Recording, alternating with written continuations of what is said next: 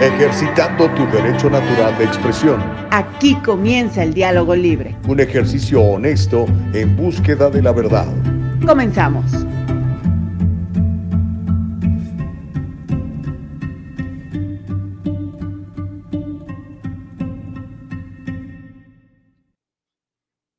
¿Qué tal? ¿Cómo te va? Feliz día del amor y la amistad. En otros países como Guatemala les dicen el día del cariño.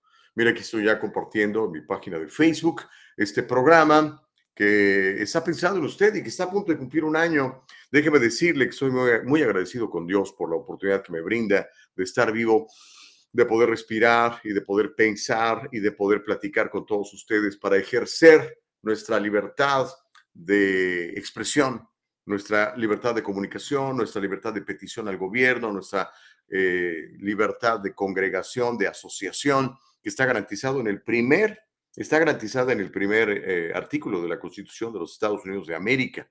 Así que qué gusto poderle saludar, le bendigo en el nombre de Jesucristo, le doy gracias por todas sus oraciones, por todas sus palabras de aliento, muy agradecido y muy contento de poderle servir. Así que gracias, bienvenidos y qué mejor fecha para regresar que este 14 de febrero del año 2023. Como le digo, le doy gracias a mi Dios, le bendigo a usted en su nombre, esperando que tenga usted un día de muchísimos propósitos alcanzados, que sea un día de gran servicio a sus eh, prójimos y que le vaya muy bien en todo lo que emprenda. Ese es mi mejor deseo para usted a través de El Diálogo Libre.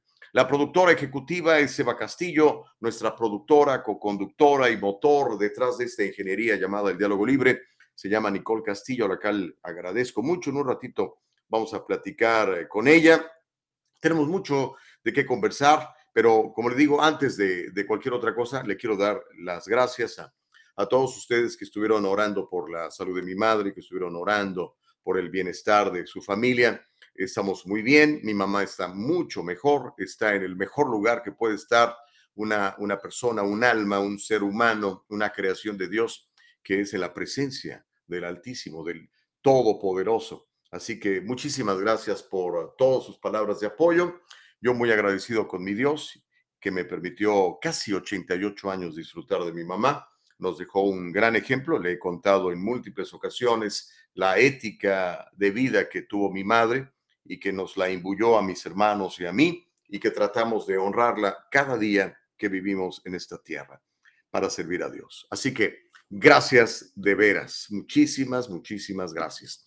Y bueno, eh, la mañana del día de hoy tenemos muchas cosas que platicar. Me estaba comentando Nicole Castillo. Vamos a tener una entrevista muy, muy interesante que no quiero que se vaya a perder. Nicole nos hizo el favor de conseguir la participación de una persona realmente importante y extraordinaria. Es el doctor Alfredo Castaneda. Y vamos a estar hablando de un tema muy, muy, pero muy importante. Él tiene un perfil muy grande, da muchos talleres, es una persona, es una eminencia, ¿no? Y vamos a estar hablando del Día Mundial del Donante, porque el 14 de febrero, Día del Amor y la Amistad, es Día también Mundial del Donante, cuando usted dona. Y mire, le quiero contar algo eh, muy privado que, bueno, más adelante se lo voy a platicar, ahorita no se lo voy a platicar, pero que tiene que ver con la donación de sangre. Eh, en Estados Unidos es muy común que la gente done sangre, pero ¿sabe qué?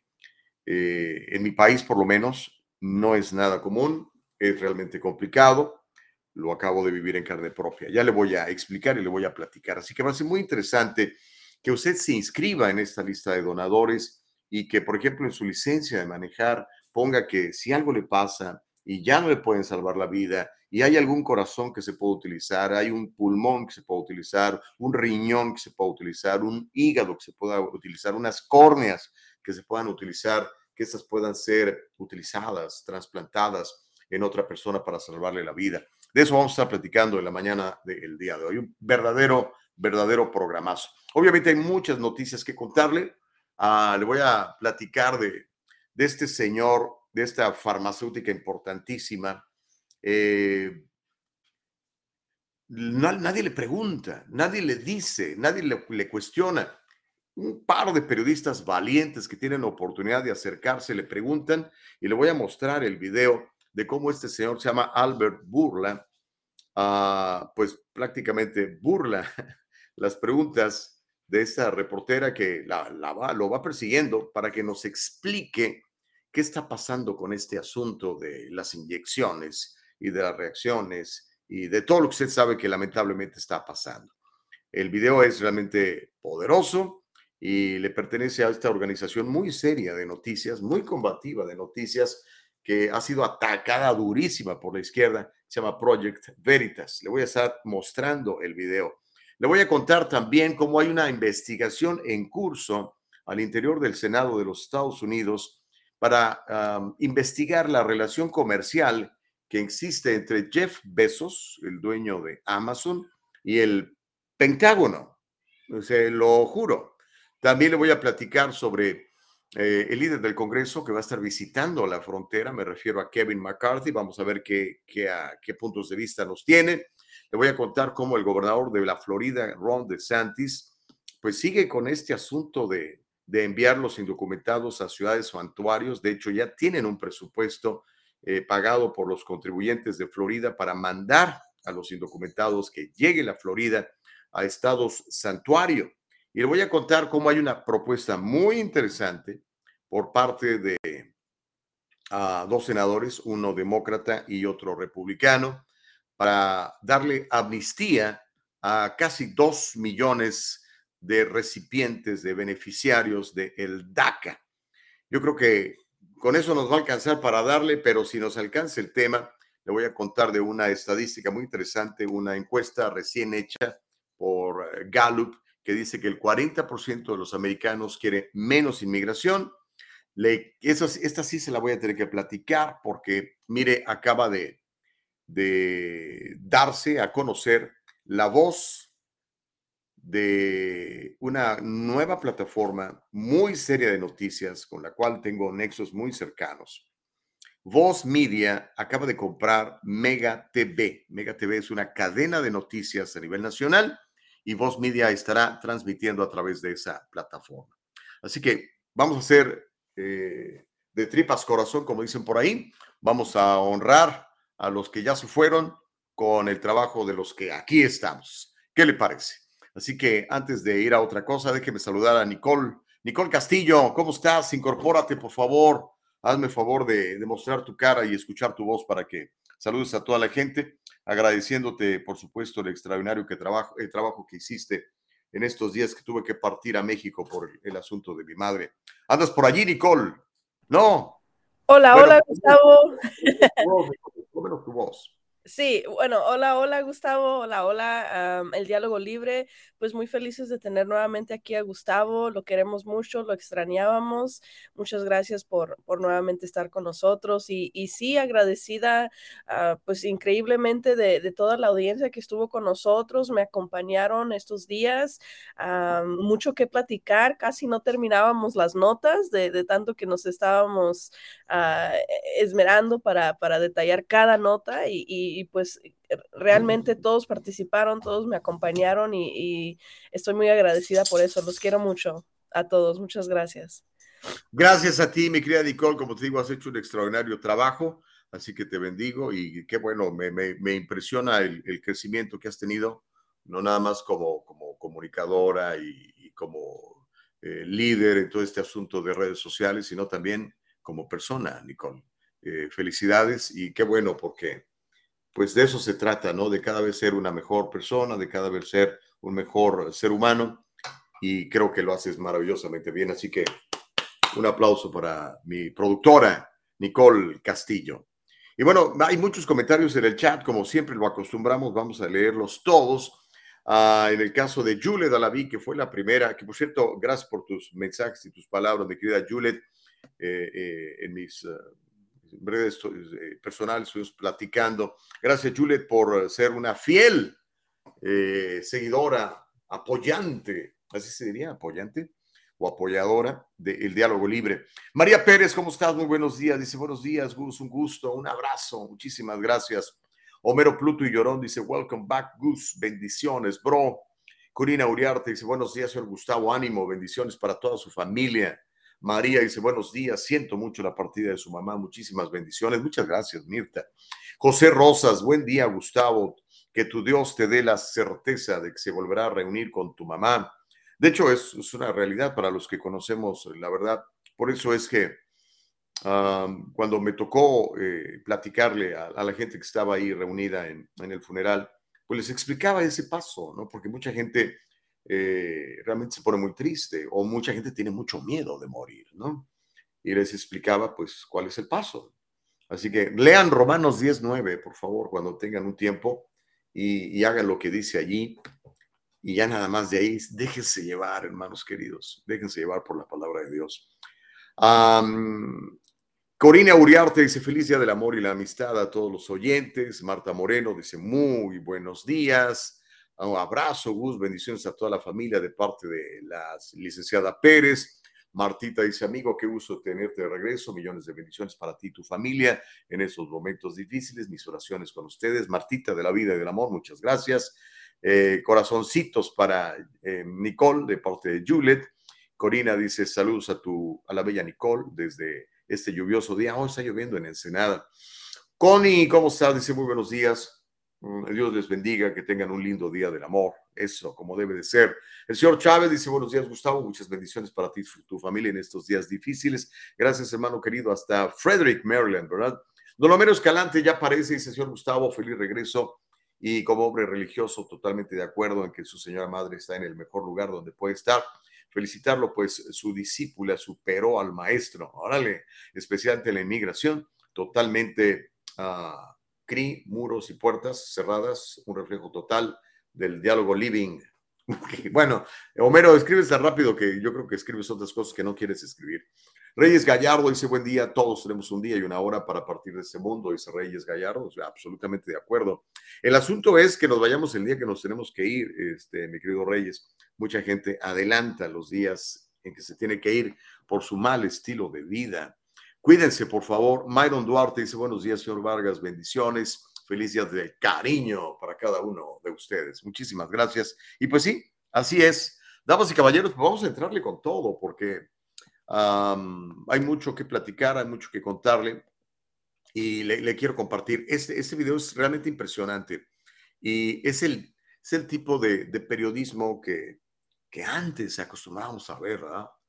Que antes iban y le preguntaban a la gente, a ver, pero ¿por qué pasó? ¿Y por qué hizo esto usted, señor? ¿verdad? Y no lo dejaban hasta que contestaba o que de plano huía, ¿no? Ahora yo ya no lo veo, es más bien un tipo de, de periodismo sensacionalista, efectista, en donde el, el, el, periodista, hay que llamarle de alguna manera, quiere ser el protagonista de la historia, ¿no? Y mire, con ese asunto de las inyecciones ha habido, usted lo sabe, cada vez más y más revelaciones. Platicando ahora que estuve en México, platiqué con muchísima gente y hay mucha gente que está realmente bien despierta. dije yo, órale, este, a pesar de que la retórica ya es muy parecida aquí, ¿no? Este, te censuran, te bloquean, cualquier cosa que no vaya con lo que dice el Estado eh, es eh, considerado una falacia, una mentira, teorías de conspiración y todo esto, ¿no? Pero como lo hemos demostrado aquí y en otras plataformas eh, de, noticias que no son censuradas por, por el, Big Tech, por los Masters of the Universe, este, si usted busca lo, va a encontrar, ¿no? Y es el caso de este director de, la farmacéutica, esa tan famosa, que, eh, que, ha hecho miles de millones de dólares eh, con, con, este asunto de, la pandemia. ¿no? Él se llama Albert Burla, es un señor griego-americano. ¿okay? Entonces, el señor Albert Burla en varias ocasiones ha sido cuestionado sobre su compañía eh, es la que empieza con la P y termina con la R con una Z en medio. y pues no da la respuesta, no da la cara. Está protegido por la mayoría de los medios eh, masivos de comunicación y está protegido por esta, eh, esta mafia del poder, diría Andrés Manuel López Obrador, de, medios de comunicación, de, redes sociales, de partidos políticos, de intereses económicos, de compañías eh, gruesísimas, riquísimas, como son las compañías farmacéuticas, ¿no? Pero bueno, este señor este, no contaba con que iba a estar esta muchacha periodista cuyo nombre no tengo. Si alguien se lo sabe, por favor, me lo cuenta, porque la historia no mencionaba el nombre de la periodista. pero va y lo, lo confronta mientras va caminando. Y este, su guarura este, evita que la, muchacha se acerque, más, hasta le manotea el micrófono y el brazo a, a la reportera, algo que obviamente no se debe de hacer. Pero bueno, este señor Albert Burla se apoyó en tácticas de seguridad muy agresivas para escapar de los cuestionamientos de la periodista de Project Veritas. Cuando quiera enterarse de muchas cosas que pasan en Estados Unidos, la verdad, le recomiendo visite la página de estos muchachos. Se llama Project como proyecto y Veritas como verdad en latín. Tienen una plataforma muy interesante en Twitter donde no están siendo censurados ya fueron obviamente censurados de las otras plataformas en las que ya de plano ni están. El asunto es que Albert Burland, quien es un veterinario, el señor que recomienda que usted se inyecte cosas, es un veterinario. O sea, no se trata de inyectar a Fido o al Firulais o a mi gatita espirulina, ¿no? Se trata de que se inyecte usted y su familia y sus niños. De hecho, están recomendando que los bebés también, ¿verdad? Pero bueno, este hombre griego veterinario, griego estadounidense veterinario, es presidente y director ejecutivo de esta enorme farmacéutica multibillonaria. Él empezó a trabajar ahí en 1993, ha ocupado varios cargos ejecutivos en las divisiones de la P, que termina con R y lleva una Z en medio. Antes de convertirse en director ejecutivo, este señor Burla se desempeñó como director de operaciones. El asunto es que fue confrontado eh, por esta periodista y le empieza a cuestionar lo que, lo que, lo que deberían de estar cuestionando las otras personas, ¿verdad? No voy a eh, individualizar, pero es lo que los periodistas deberían estarle preguntando, ¿verdad? Cuando tienen la oportunidad. Pero no lo hacen. No lo hacen, no sé por qué. A lo mejor no lo hacen por miedo de que los corran, o a lo mejor no lo hacen porque están de acuerdo con este asunto, ¿no? El asunto es que quiero que vean eh, este video que está en, la cuenta de Twitter de Project Veritas, en donde pues, lo cuestionan seriamente sobre todo este asunto. Eh, espero que espero que no nos cancelen, ¿verdad? Porque pues esto no es de nosotros, es simplemente una retransmisión periodística que está, por cierto, en Twitter, o sea, ya, ya pasó el, ese umbral de redes sociales, ya la puede usted ver en otros lados, no nada más aquí.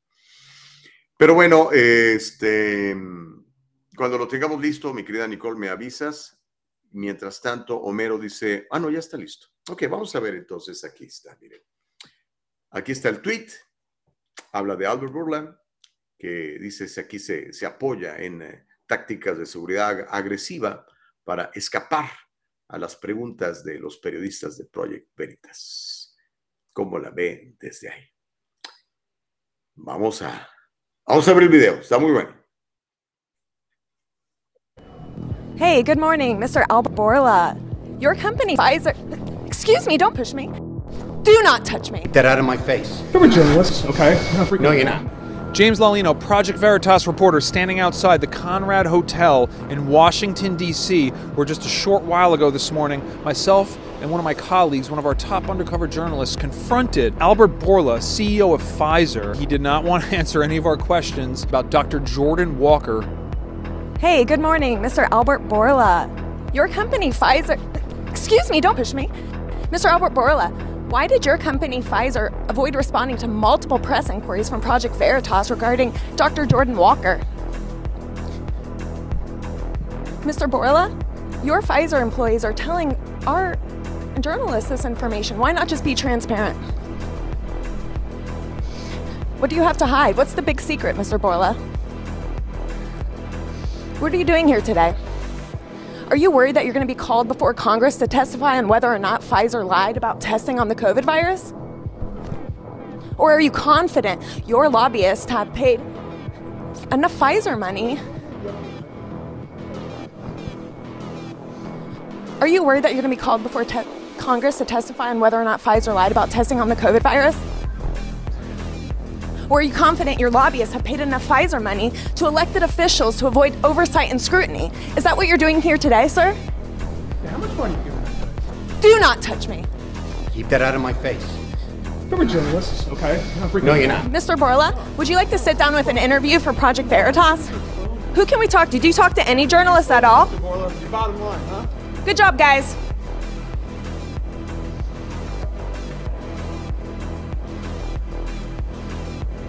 Are you guys the elected officials that are helping him avoid oversight and scrutiny?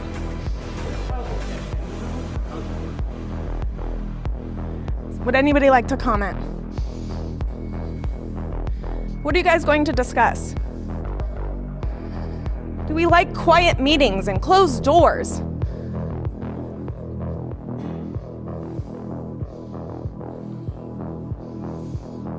Just asking questions on behalf of the people. Oh, we know. That's why we want to get in there and ask some questions. Who can we talk to about setting up an interview with?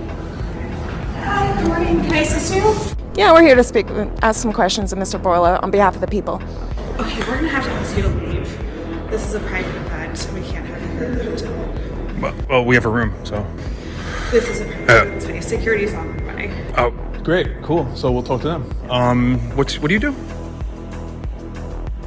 Guys, I'm just here to ask some questions about how Mr. Borla can go without oversight and scrutiny and not answer one single question to a journalist. Lots of conversations behind closed doors, guys, with the Republican Governors Association. I noticed no media was invited to this meeting, sir. It would be a lot easier if he would just agree to sit down with us The real question is, as Mr. Borla meets with elected officials and lobbyists, is this how Pfizer skirts government oversight?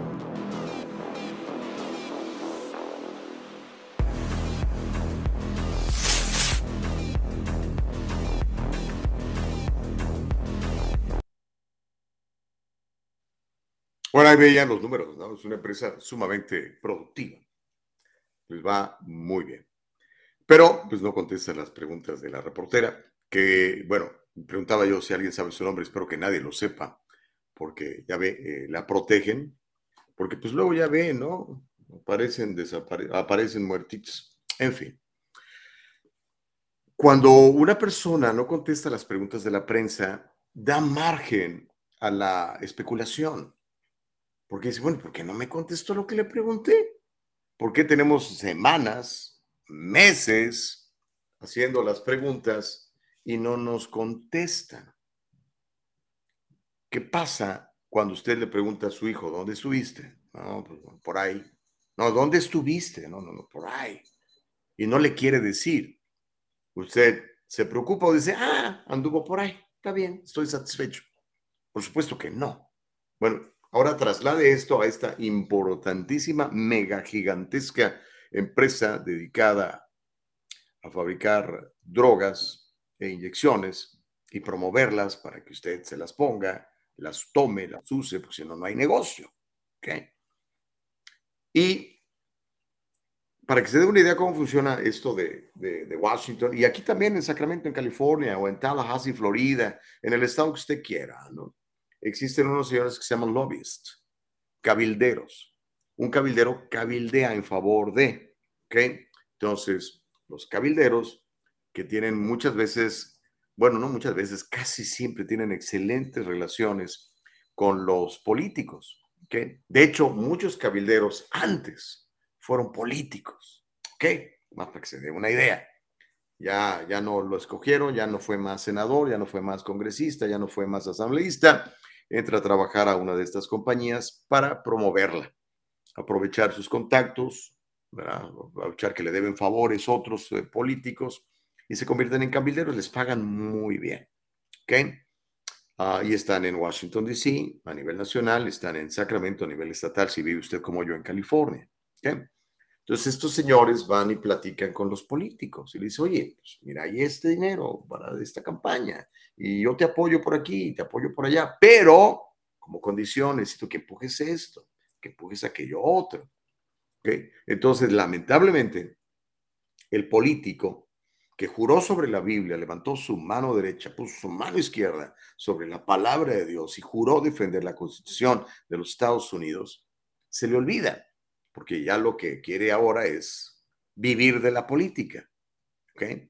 estar allí, los mejores lugares, los mejores boletos para los conciertos, los mejores planes de jubilación, los mejores planes médicos, bla, bla, bla, bla, bla, bla, bla, bla. Y se olvida que tiene una persona, un grupo de personas, decenas de miles, cientos de miles a veces, a los que tiene que representar y defender allá en su pueblo, en, Riverside, California, en San José, California, o si es a nivel nacional, en cualquier otra parte. ¿no?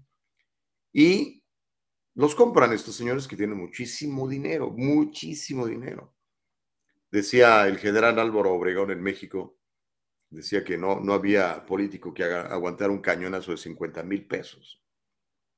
Pues aquí hay muchos que no aguantan los cañonazos de millones de dólares, ¿no? Para donaciones de sus campañas. Y empiezan a proveer estas leyes que dicen, pero oye, pero ¿por qué promueves eso? Eso no me ayuda, eso no me sirve.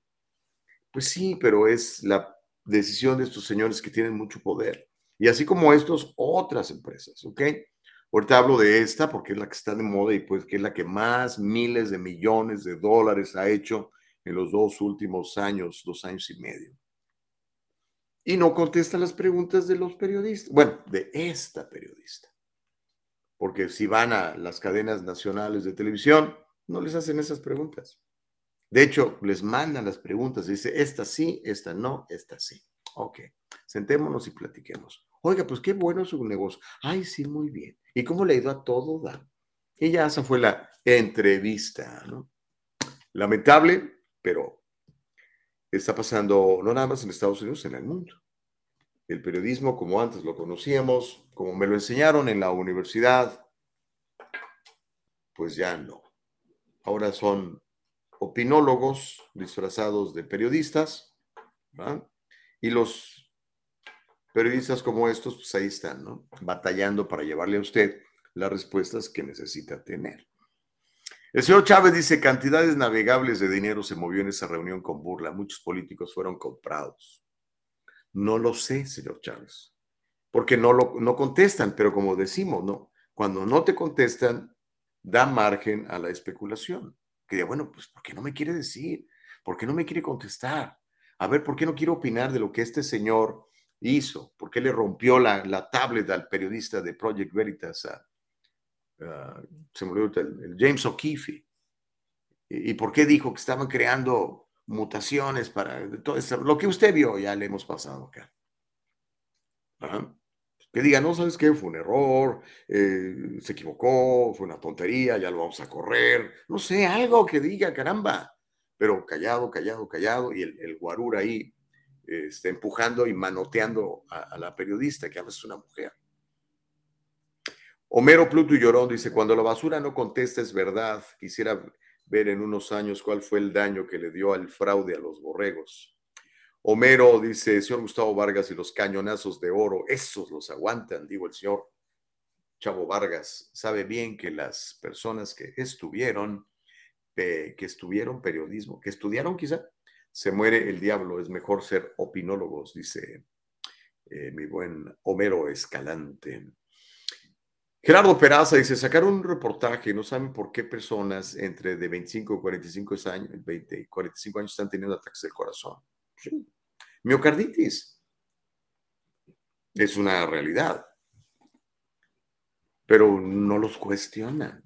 Al contrario, como hay miles de millones de dólares en campañas de publicidad de esto, no le puedes dar de patadas al pesebre, patadas al pesebre. O sea, yo entiendo al gerente del canal fulanito, oh, es que no, esa noticia no la saques porque ve nomás lo que nos mandaron de publicidad, pues no podemos. Es una pena que sea así, pero así es. Yo recuerdo, cuando yo comenzaba, hace muchísimos años, tengo 58, tengo literalmente 38 años ejerciendo medios de comunicación en muchas áreas, desde periodismo deportivo hasta hard news, hasta programas de radio, musicales y de todo. Eh, Dios me ha bendecido con, con, este, con muchas posibilidades de hacer diferentes cosas, o sea, no me puedo encasillar en una cosa, me, me gusta ser versátil. Pero yo recuerdo que en aquellas épocas, el departamento de noticias de una estación de radio, el departamento de noticias de un canal de televisión era intocable.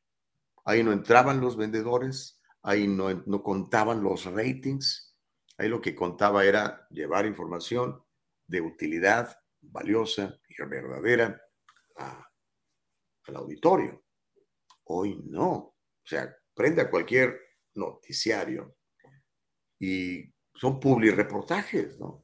Y ahora aquí está la reportera en Disneyland, porque van a inaugurar el nuevo tour de no sé qué. Y se avientan seis minutos ahí. Publicidad pagada, disfrazada de periodismo. Con todo respeto, o sea, ¿qué onda? Pero bueno, es de lo que nos hemos convertido. Uh, Myron Duarte dice, esto es periodismo, no toda esa basura que vemos en la televisión. El cuarto poder no existe, dice Myron. Homero dice, vean cómo esa supuesta periodista persigue, expresa, intimidándola, acechándola, cazándola con la supuesta defensa de que es prensa corrompida y diabólica. Homero pues está tratando de conseguir la respuesta. Y al mismo tiempo, pues el que termina exponiendo, exhibiéndose es este señor, ¿no?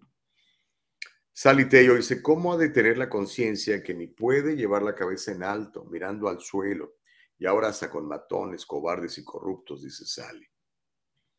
Homero dice, me gustaría invitar a la señorita Castillo a que recapacite en su ideología anti-inmigrante, que en vez de cerrar puertas, platique como las puertas abiertas le abren el mundo a una niña que hoy representa el futuro en la prensa y que en vez de muros haga puentes para que los niños no sufran y tengan oportunidad de convertirse en lo que hoy muchos niños del pasado son el futuro llenos de éxitos. Señor Chávez dice Project Veritas, Tony dice, saludos Gustavo, excelente tenerte de regreso. Gracias, Tony. Buen día, welcome back, Gustavo. Fuerte abrazo, decía Sally. Pues bueno, eh, el señor Chávez dice, buenos días, Nicole, nos has dejado impresionados. Excelente trabajo, bendiciones. Claudia Valencia dice, buenos días, Gus, un abrazo por la partida de tu mami. Saludos a la excelente producción, un abrazo a Nicole también. Bendiciones, gracias, Clau. Rose, ¿cómo estás? Dice, buenos días al Diálogo Libre. Abrazo, Gustavo. Feliz día de la amistad y del amor. Gracias, Rosita. Myron, bueno, ya lo había leído. Ok, deseándonos un feliz día. El señor Chávez dice, como diría alguno en el Face, la miocarditis es causa del calentamiento global. bueno, esa gente de esa religión, el calentamiento global, cada vez yo lo identifico más como un culto, literal. Tienen su Dios y tienen sus protocolos, ¿no? Pero bueno, a mí me llamarán negacionista. Tiene usted todo su derecho. Acuérdense, la primera enmienda de los Estados Unidos le protege. Okidoki. Bueno, tenemos que hacer la, primera pausa. Ya estamos, de hecho, tarde para la pausa. Hay mucho que platicar más. Le voy a contar de una investigación eh, al interior del Senado, a ver si llega algo, en donde prometen ser muy analíticos y juiciosos, porque hay algo que huele un poquitito mal entre la compañía Amazon de este señor Jeff Bezos y el Pentágono. Aparentemente tienen una relación comercial muy grande y quieren saber por qué.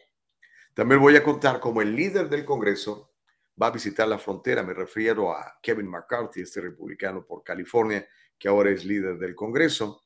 Le voy a contar cómo el gobernador de Florida ya aprobó 10 millones de dólares para enviar a indocumentados que detenga en su estado a estados santuario. Y una propuesta legislativa muy interesante. Proponen una amnistía para casi dos millones de beneficiarios de DACA. Y es una propuesta bipartidista. Un demócrata por Illinois y un republicano por Carolina del Sur. Yo creo que con esas historias vamos a terminar la hora esta primera del diálogo libre. Le invito, por favor, a que comparta esto, a que comente esto. Es fundamental. Cuando usted comparte, eh, más gente se da cuenta. Cuando usted está eh, dándoles un like o siguiendo nuestra página en Facebook, es buenísimo. Cuando usted se suscribe a nuestro canal de YouTube, es buenísimo. Hágalo. Si no sabe cómo, dígale a su hijo, hijo, a ver, ¿cómo le hago aquí con esta cosa? Porque a veces no sabemos, ¿verdad? y se suscribe uno al canal en, YouTube y, este, y le da uno un like y seguir la página en Facebook. O como el caso mío, mire, yo ahorita estoy compartiendo en mi propia plataforma de Gustavo Vargas Aucedo en Facebook la transmisión de El Diálogo Libre. Usted puede hacerlo también. ¿Qué le parece? ¿Ok? Bueno, hacemos la pausa. Cuando regresemos, volvemos con todo eso. No le cambie. está usted experimentando, viviendo el diálogo libre.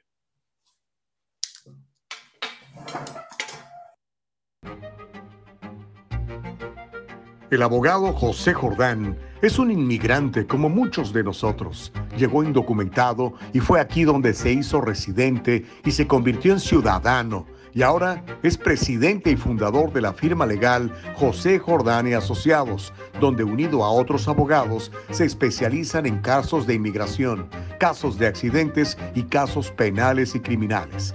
Llámeles, todos ellos hablan su idioma y están para servirle.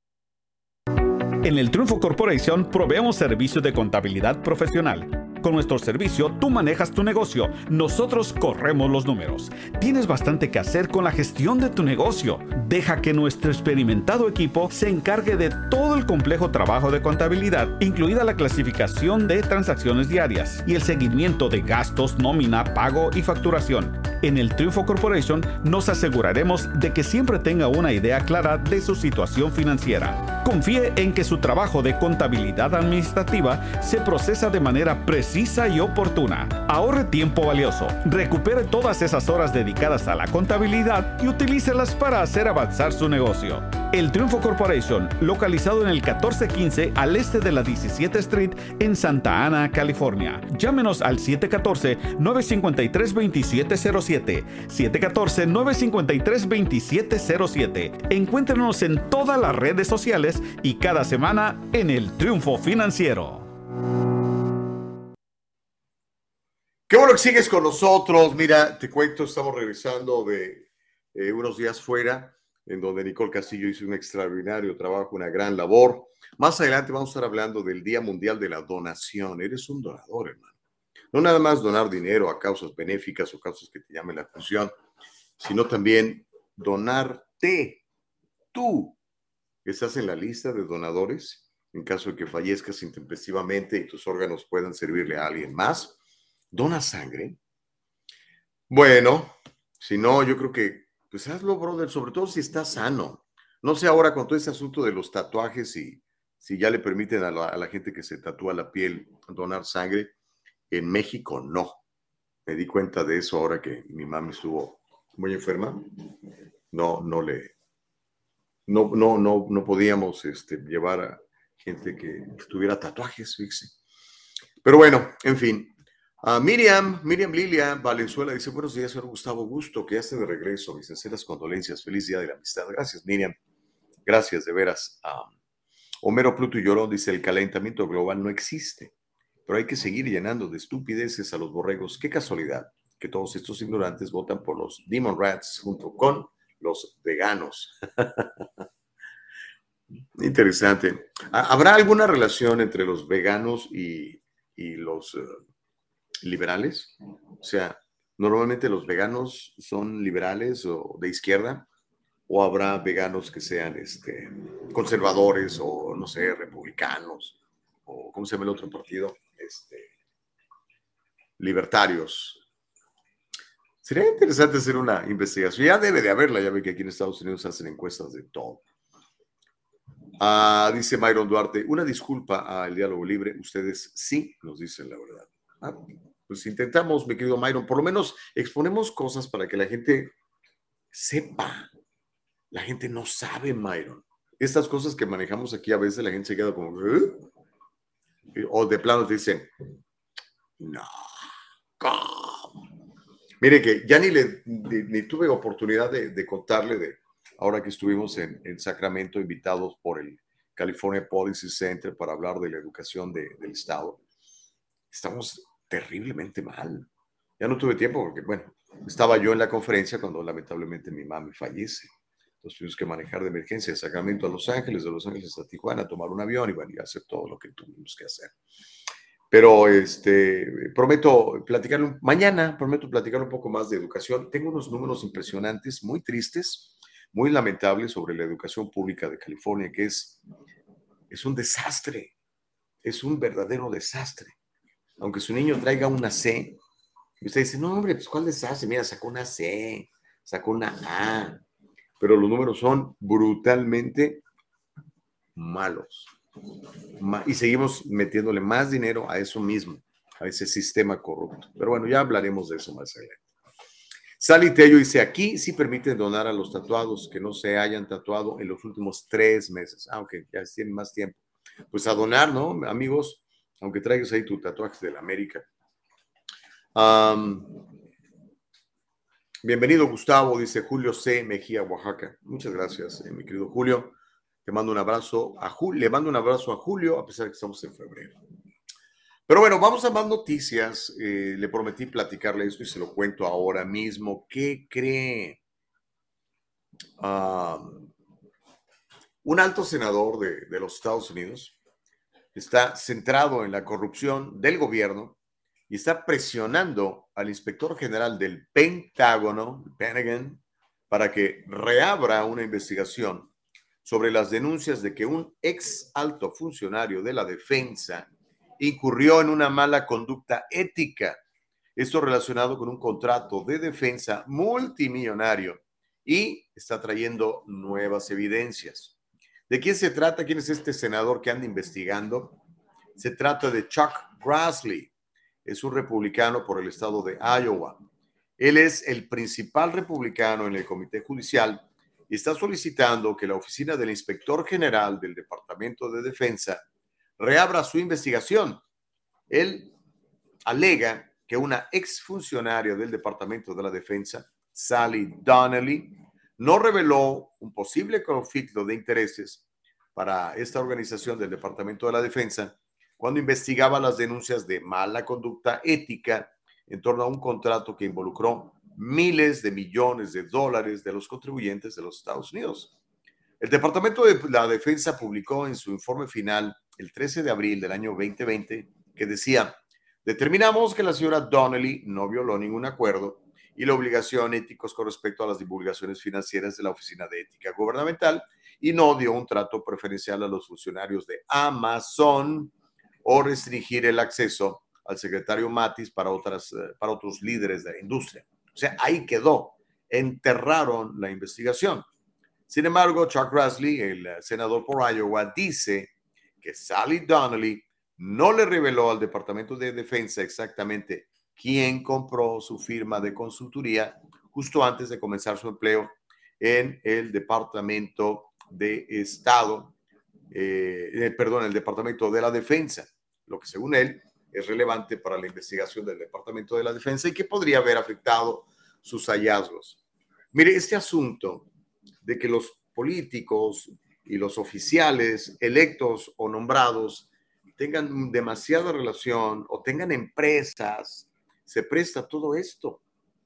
Por eso es que ahora, por ejemplo, está empujándose esta legislación al interior del Senado también, para que si usted es un quiero decir, un, eh, un representante elegido, ni usted, ni su familia, ni sus amigos, ni sus hermanos, ni sus hijos eh, estén invirtiendo en la bolsa de valores, porque tienen información privilegiada, ya sea invirtiendo o vendiendo acciones cuando saben que van a bajar, como lo ha hecho Nancy Pelosi, como lo ha hecho Mitch McConnell, como lo ha hecho tantísimo corrupto de derecha y de izquierda, con eh, republicanos y, demócratas, por años. Pero bueno, mientras eso sucede, el líder del Congreso, eh, Kevin McCarthy, este republicano por California, va a visitar la frontera. Él encabeza una delegación del Congreso para ir a Arizona esta semana y es su primer viaje a la frontera como presidente del Congreso. Eso fue anunciado ayer. McCarthy va a visitar el área de Tucson de la frontera este jueves y va con cuatro nuevos miembros del Congreso. Los representantes Derek Van Order, de, que es un republicano por Wisconsin, Lori Chávez, que es una republicana por Oregon, una mujer latina, eh, eh, republicana, eh, para los que dicen que las mujeres latinas son liberales. Jane Keegans, republicano por, por, Virginia, y Juan Ciscomani, que es republicano por Arizona. Estos cinco planean recibir un recorrido aéreo de la frontera por parte de la Oficina de Aduanas y Protección Fronteriza y luego hablar con la prensa en el condado de Cochise. La visita, la visita de Kevin McCarthy se produce cuando los republicanos están aumentando la presión sobre la administración de Biden para que aborde la avalancha récord de cruces de inmigrantes ilegales en la frontera entre Estados Unidos y México. Los datos de uh, la Oficina de Aduanas y Protección Fronteriza muestran que los encuentros se han acercado a la asombrosa cantidad, escuche usted, estos son datos oficiales de la Oficina de Aduanas y Protección Fronteriza. Se lo voy a decir otra vez.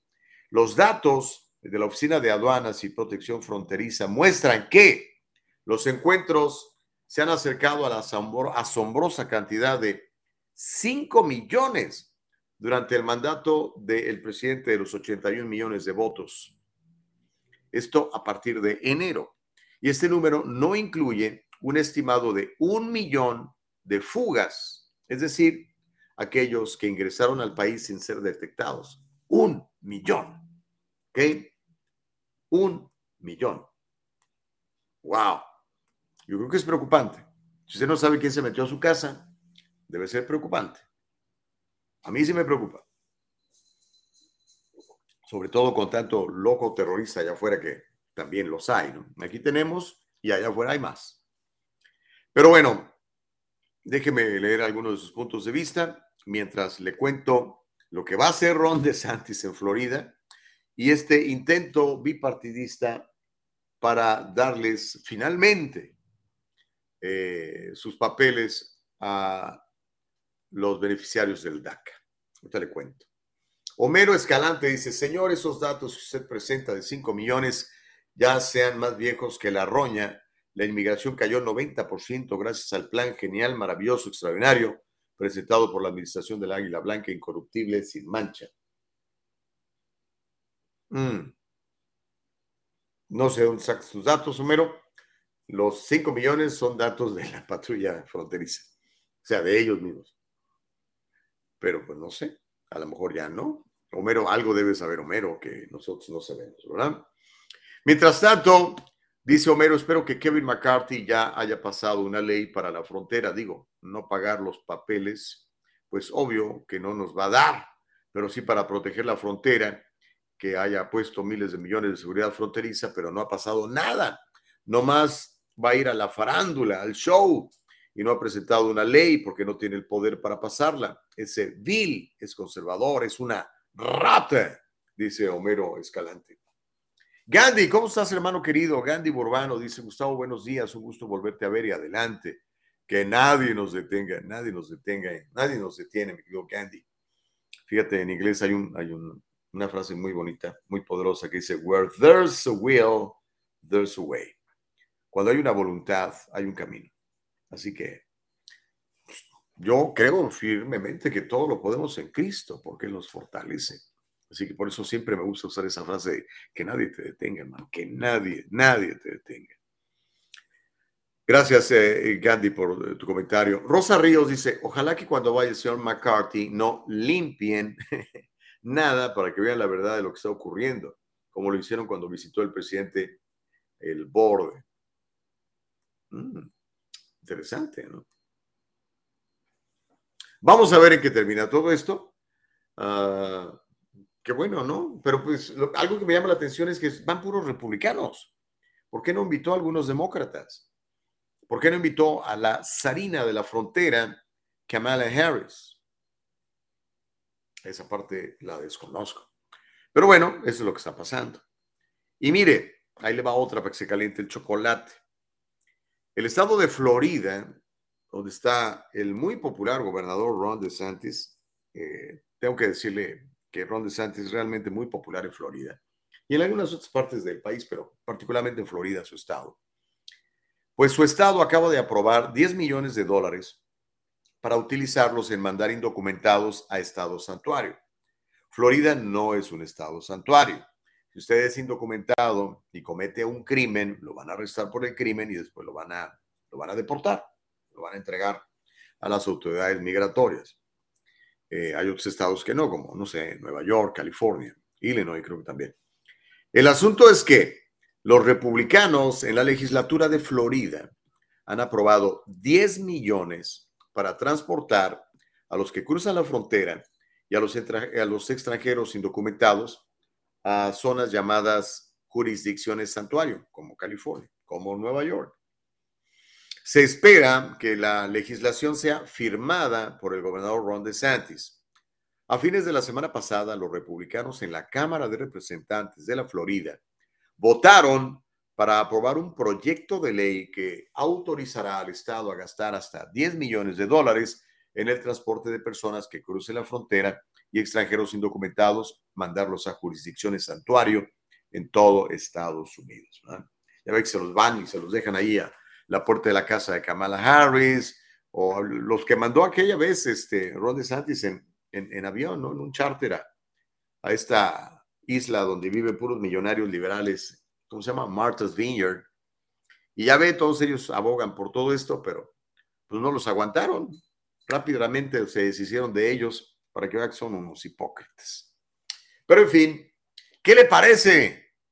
¿Le parece buena idea? O simplemente, hay una cosa, no sé si es buena idea o no. Lo que sí me pregunto es, ¿es legal? O sea, ya entraste, eres indocumentado, no traes papeles, violaste una una, una ley, una ley migratoria, que no es lo mismo violar una ley, este, ¿cómo se llama? Pues civil, ¿verdad? O, judicial. Te puedo detener aquí y decirte, bueno, como eres indocumentado, aquí te voy a tener que meter a la cárcel, porque aquí los, los detenemos. Bueno, no, los, es que esa es la pregunta. ¿Qué, poder tiene el gobernador de California para hacer? Digo, de Florida para hacer eso. Lo que sí es que lo está agarrando y lo está mandando a, a Nueva York, sobre todo, a Chicago. Les queda más cerca que mandarlos hasta California, que está muy lejos. Sería más caro. Ya ve que California también es un estado eh, santuario. No sé.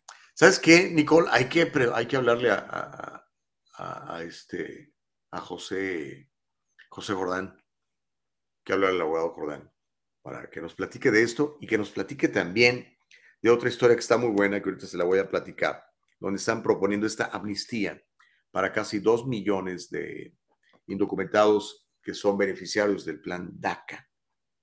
creo que tenemos que hablar de eso. A ver si le voy a mandar un mensaje a Jordán. Está muy temprano, pero en un ratito le hablo para que, a ver si puede estar con nosotros. El jueves, Nicole, eh, creo que tenemos una entrevista muy interesante con, con una, ah, una chica eh, que está padeciendo de cáncer y que ahora, que lamentablemente no pude hacer el programa, no estaba aquí, que celebró el, día, el día Mundial de, de Hacer Conciencia sobre el Cáncer. Y este, hay que platicar con ella. Y también tenemos en Lisa otra, otra historia muy interesante con una mamá que le está haciendo homeschooling a sus hijos y queremos que, nos diga cómo le va, cómo le hace y por qué lo hace. ¿no? Homero Escalante dice, señor Gustavo Vargas, ya que usted dice que si viniera ley al entrar de forma irregular, o se violó ley, ¿no?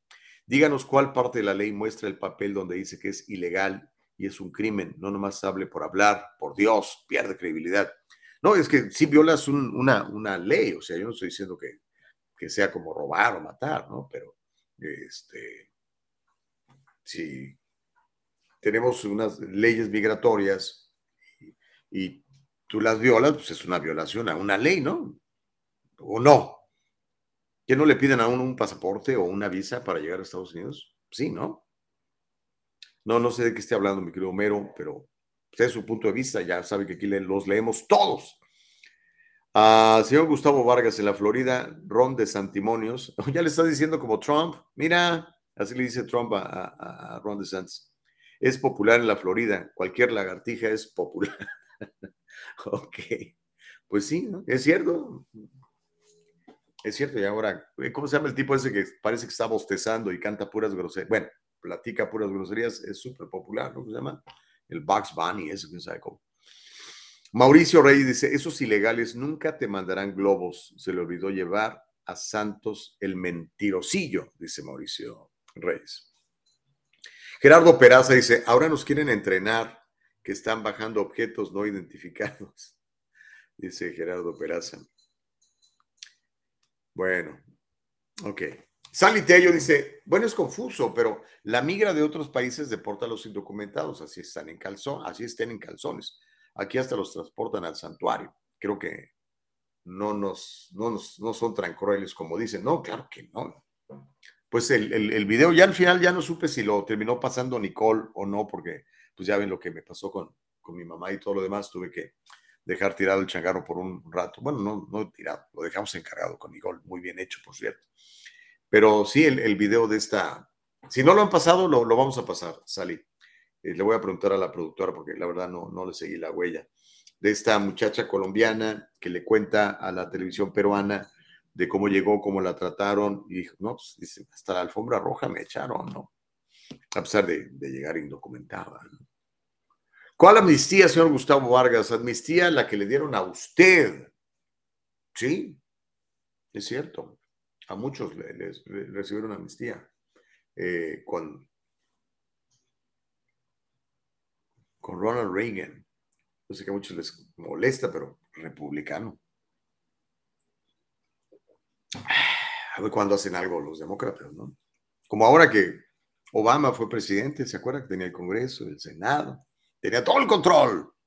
Pero dijo, no, mejor vamos a rescatar a las grandes corporaciones que nos robaron nuestras casas. Sí, y vamos a repartir toda la deuda entre todos ustedes. Ya está. Diciendo que es un gran presidente Obama, por el amor de Dios. Pero bueno, es su punto de vista. Tito me dice, Homero solo da risa de lo que dice, típico borrego que le cree todo al gobierno. No importa qué partido controle el partido, los partidos solo fueron creados para tener a la gente dividida y peleando. Pues lo están haciendo bastante bien, ¿no, Tito? Manuel Muñoz dice, buenos días, sí que bueno tenerlo de vuelta, señor Vargas. Yo creo que el gobernador de Florida está cayendo en el área de coyote y secuestrador al pretender mover en contra de su voluntad a seres humanos que están viviendo en territorio de Estados Unidos. Necesitamos leyes más claras y sin tantos vacíos en el área de inmigración. Eso debería ser la reforma migratoria. Estoy completamente de acuerdo, Manuel. Urge, urge, urge, urge. Pero bueno, uh, cuando regresemos, una, ahorita que estamos hablando de reforma migratoria, y es un tema que vamos a invitar al abogado Jordán para que nos, nos ayude.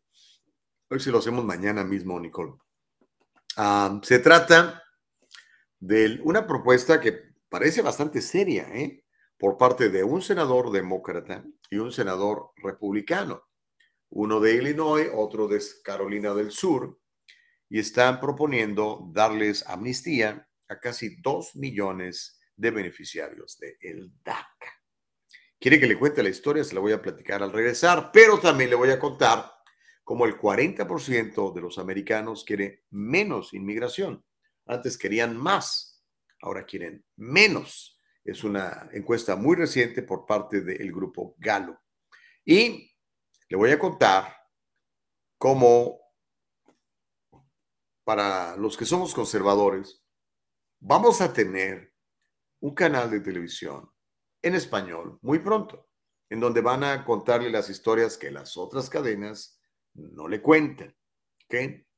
Va a ser muy interesante. De hecho, eh, estoy consiguiendo una entrevista, eh, Nicole, con el mero mero chipocludo de esa compañía para tenerlo en el programa el próximo jueves, sino que nos cuente pues de todos los detalles, ¿no? Porque va a estar muy bueno, aparentemente. Yo creo que sí. Y le voy a contar cuántas personas indocumentadamente entraron a los Estados Unidos en el mes de enero. Vamos a decir, y también le voy a contar, si nos alcanza el tiempo, en qué ciudades es más barato rentar que comprar, sobre todo en las ciudades grandes. Y recuerde, tenemos una entrevista muy, muy interesante con el doctor Alfredo Castaneda. Estaremos platicando del Día Mundial del Donante. Eso será en la siguiente hora. Antes hacemos la pausa, vamos a regresar, no le cambie. Usted está experimentando el diálogo libre. Volvemos. En el Trufo Corporation podemos encargarnos de sus complejas y lentas tareas de nómina, incluyendo el procesamiento de nóminas programadas, configuración de empleados, cambios de salario, presentaciones de nómina, procesamiento de W2 y 1099, seguimiento del tiempo y mucho más. usted y su negocio pueden confiar en que su nómina se procesa con precisión y los impuestos sobre la nómina se presentan a tiempo. Con nuestro servicio de nómina usted ahorrará innumerables horas si nos permite manejar sus laboriosas tareas de payroll. En la comunidad de su oficina, trabaje con nuestro equipo desde nuestra plataforma segura en línea para procesar la nómina con facilidad y eficiencia. El Triunfo Corporation, localizado en el 1415 al este de la 17 Street en Santa Ana, California. 714-953-2707. 714-953-2707. Encuéntrenos en todas las redes sociales y cada semana en el Triunfo Financiero.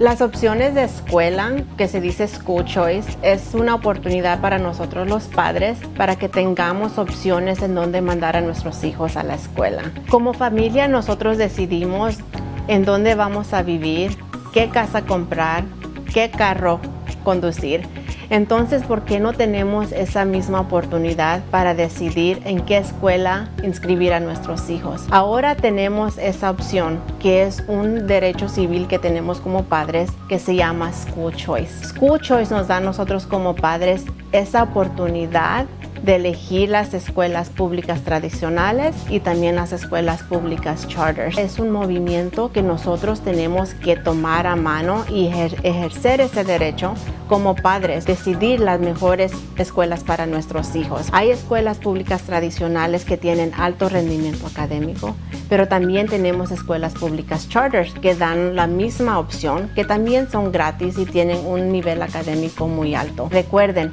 son sus hijos y es su opción.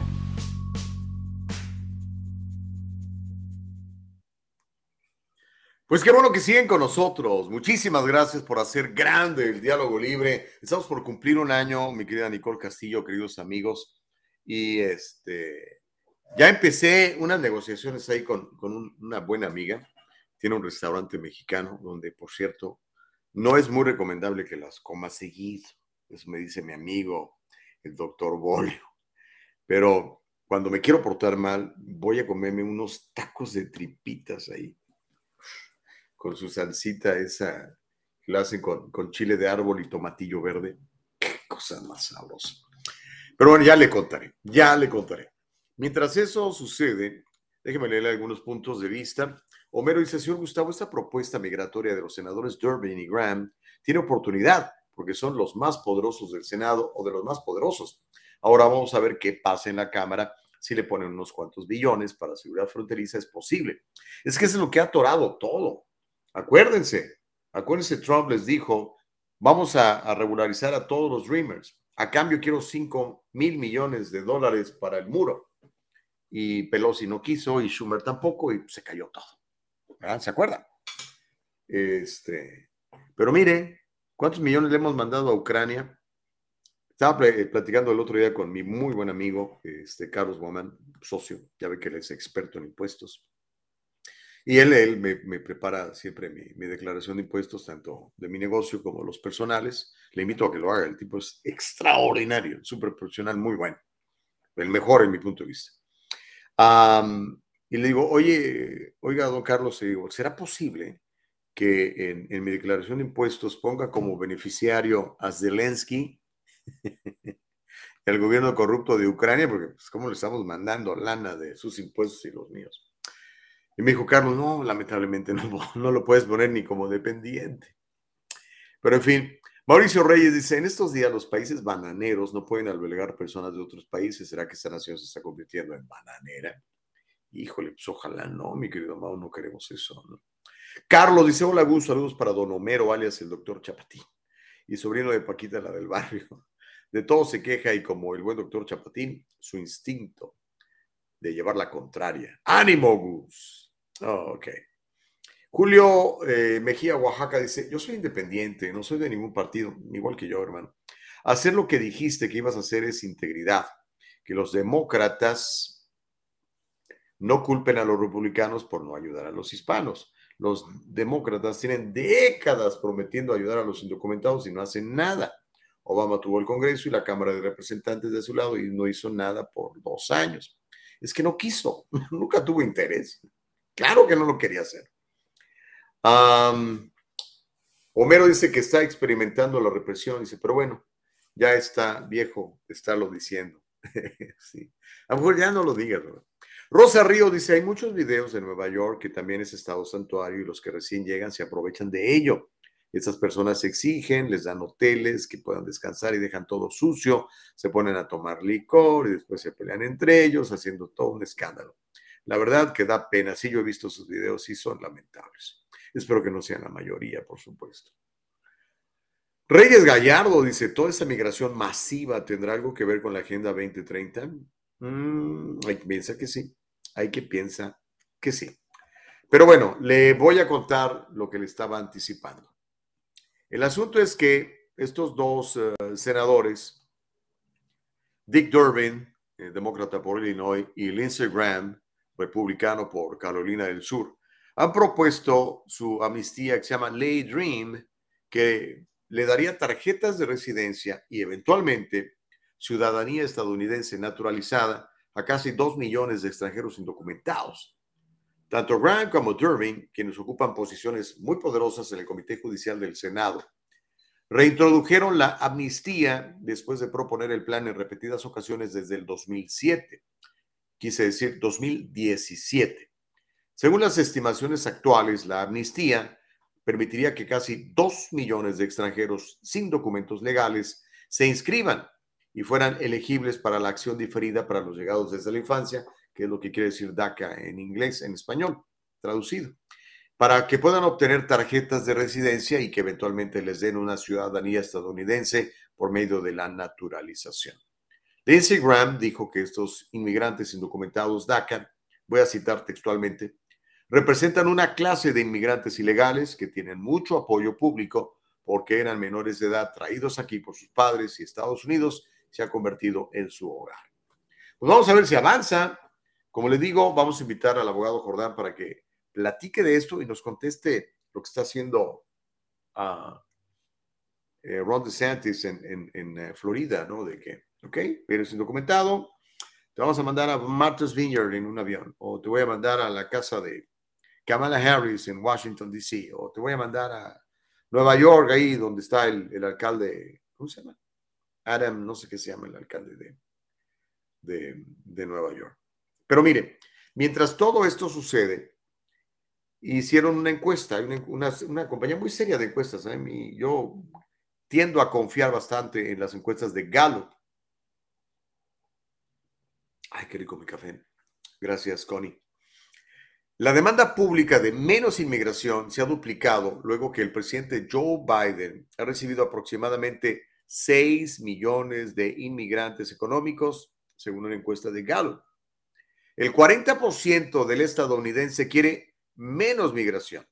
Antes, en enero del 2021, era el 19%. Quiero decir, eh, el 19% era en el 2021. O sea, le preguntaban en el 2021 al, ciudadano, ¿quieres menos inmigración? El 19% decía que sí, ahora es el 40%, se ha duplicado la cantidad de ciudadanos americanos que ya no quiere tanto inmigrante. Esta encuesta fue publicada recién, apenas ayer, el 13 de febrero. El 40% incluye el 71% de republicanos, el 36% de independientes y el 19% de demócratas, según la encuesta, que no describió la escala de la migración de Biden. El consenso republicano en favor de una menor migración probablemente va a bloquear esfuerzos de legisladores republicanos respaldados por el establishment para expandir aún más la migración laboral, a pesar de que los medios y los demócratas celebran la migración. La política del presidente de los 81 millones de votos, Joe Biden, de aumentar los niveles de migración está respaldada por apenas el 4% de los republicanos, el 7% de los independientes y el 12% de los demócratas según la encuesta. Es decir, pues ni siquiera su propio partido está muy de acuerdo con aumentar los niveles de migración. Como le digo, apenas el 12% de los demócratas está a favor de ello, el 7% de los independientes y solamente el 4% de los republicanos. Son cifras de Gallup, ¿ok? Si quieren eh, ir en detalle, le invito a que visite la página de gallup.com o que vaya a su cuenta de Twitter donde va a encontrar un reportaje completito de todos estos números que le acabo de dar. Para que luego no diga Homero que estamos inventando. Ah, estás inventando cifras, Gustavo. Ahí está. Es Gallup. Norma García Romero dice, querido Gus, eres muy fuerte, te agradezco que retomes el programa, muy bien llevado por Nicole. Ah, muchas gracias. Eh, la palabra de Dios habla de que cuando tenemos el Espíritu de Dios en nosotros, cuando finalmente aceptamos a Jesucristo, cuando lo confesamos con nuestra boca, Romanos 19, eh, empezamos a experimentar una paz que muy poca gente entiende. Como dicen por ahí, la paz que sobrepasa todo entendimiento. Llegas al conocimiento de la verdad y la verdad te hace libre, hermano querido. Entonces, si, si estás con desasosiegos, estás con, con, con ansiedades y todas estas cosas, pues es, lo más probable es que no tengas paz, querido amigo querida amiga. Búscala. Para mí, la mejor fuente de paz es el Espíritu de Dios. Y está en su palabra. Está condensada en 66 libros llamados Biblia. Lee la palabra. Pero si estás a gusto así, pues que nadie te detenga, ¿verdad? Hay gente dice, nah, nah, ah, pues, está bien. Todo te es lícito. No todo te va a traer ganancias, pero todo te es lícito. Manuel Muñoz dice, es contradictorio en las campañas políticas en las áreas latinas, hablan mucho los demócratas de resolver el problema migratorio. Claro está, los republicanos xenofóbicos entre más duro sea su postura contra los indocumentados, mejor para su partido. El punto es, en el discurso de la Unión, el presidente tocó el problema migratorio por las ramas. La verdad es que no dijo nada. Y muy poco tiempo, eh, la verdad no le dedicó gran espacio. ¿Será porque esas personas no representan votos tangibles? Los dos partidos políticos no están realmente interesados en hacer una reforma migratoria, lo cual es diferente a amnistía dice nuestro buen amigo Manuel. Dice Norma, promesas, no sé cómo la gente le sigue creyendo. Pues sí, hay gente que todavía le cree.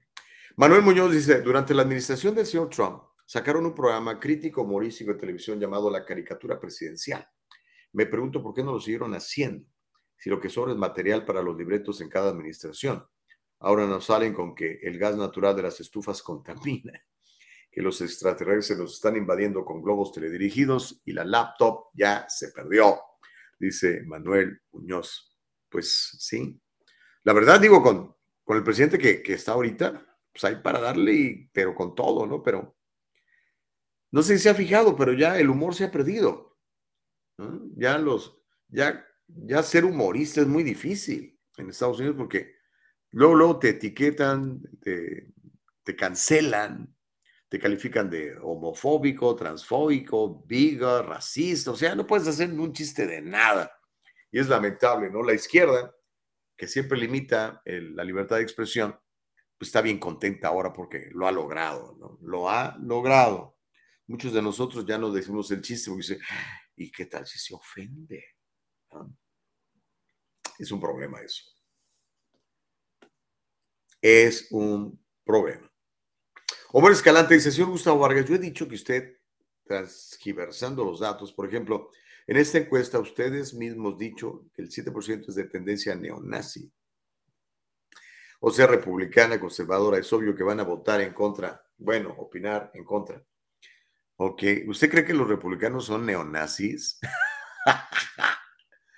Ay, hermano querido. Lo voy a repetir otra vez el presidente que liberó a los negros de la esclavitud era republicano. Los que se oponían a la eliminación de la esclavitud en Estados Unidos eran demócratas. Lean, por favor. Los creadores del Ku Klux Klan, demócratas. Los esclavistas, demócratas. El que dio la amnistía, se llamaba Ronald Reagan, ex gobernador de California, ex demócrata, que después se convirtió en republicano, en opinión de muchos, uno de los mejores presidentes de la época moderna de los Estados Unidos. Norma García Romero dice, nunca les va a convenir una amnistía. Eso sí, lo que no están legalizados deben declarar sus ingresos con un ITIN.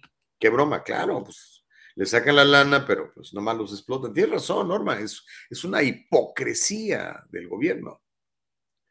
Homero dice, perdón, la izquierda tiene cancelado el humor político, el diálogo libre no se mordió la lengua.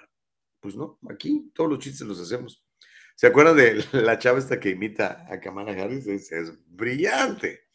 Pero pues esa chava no la van a invitar nunca a las cadenas de televisión de esas porque, pues no, ¿cómo? No, ¿cómo? No, no, no. Ya no, no es nada chistoso ver a, Jimmy Kimmel, ya, ya no es nada chistoso. Cómo extraño aquellos buenos días de los late night shows que eran muy buenos. Ya no existen. Se fueron hace 30 años, 20 años. Todavía David Letterman, a pesar de que es liberal de izquierda, tenía muy buenos, muy buenos momentos, ¿no?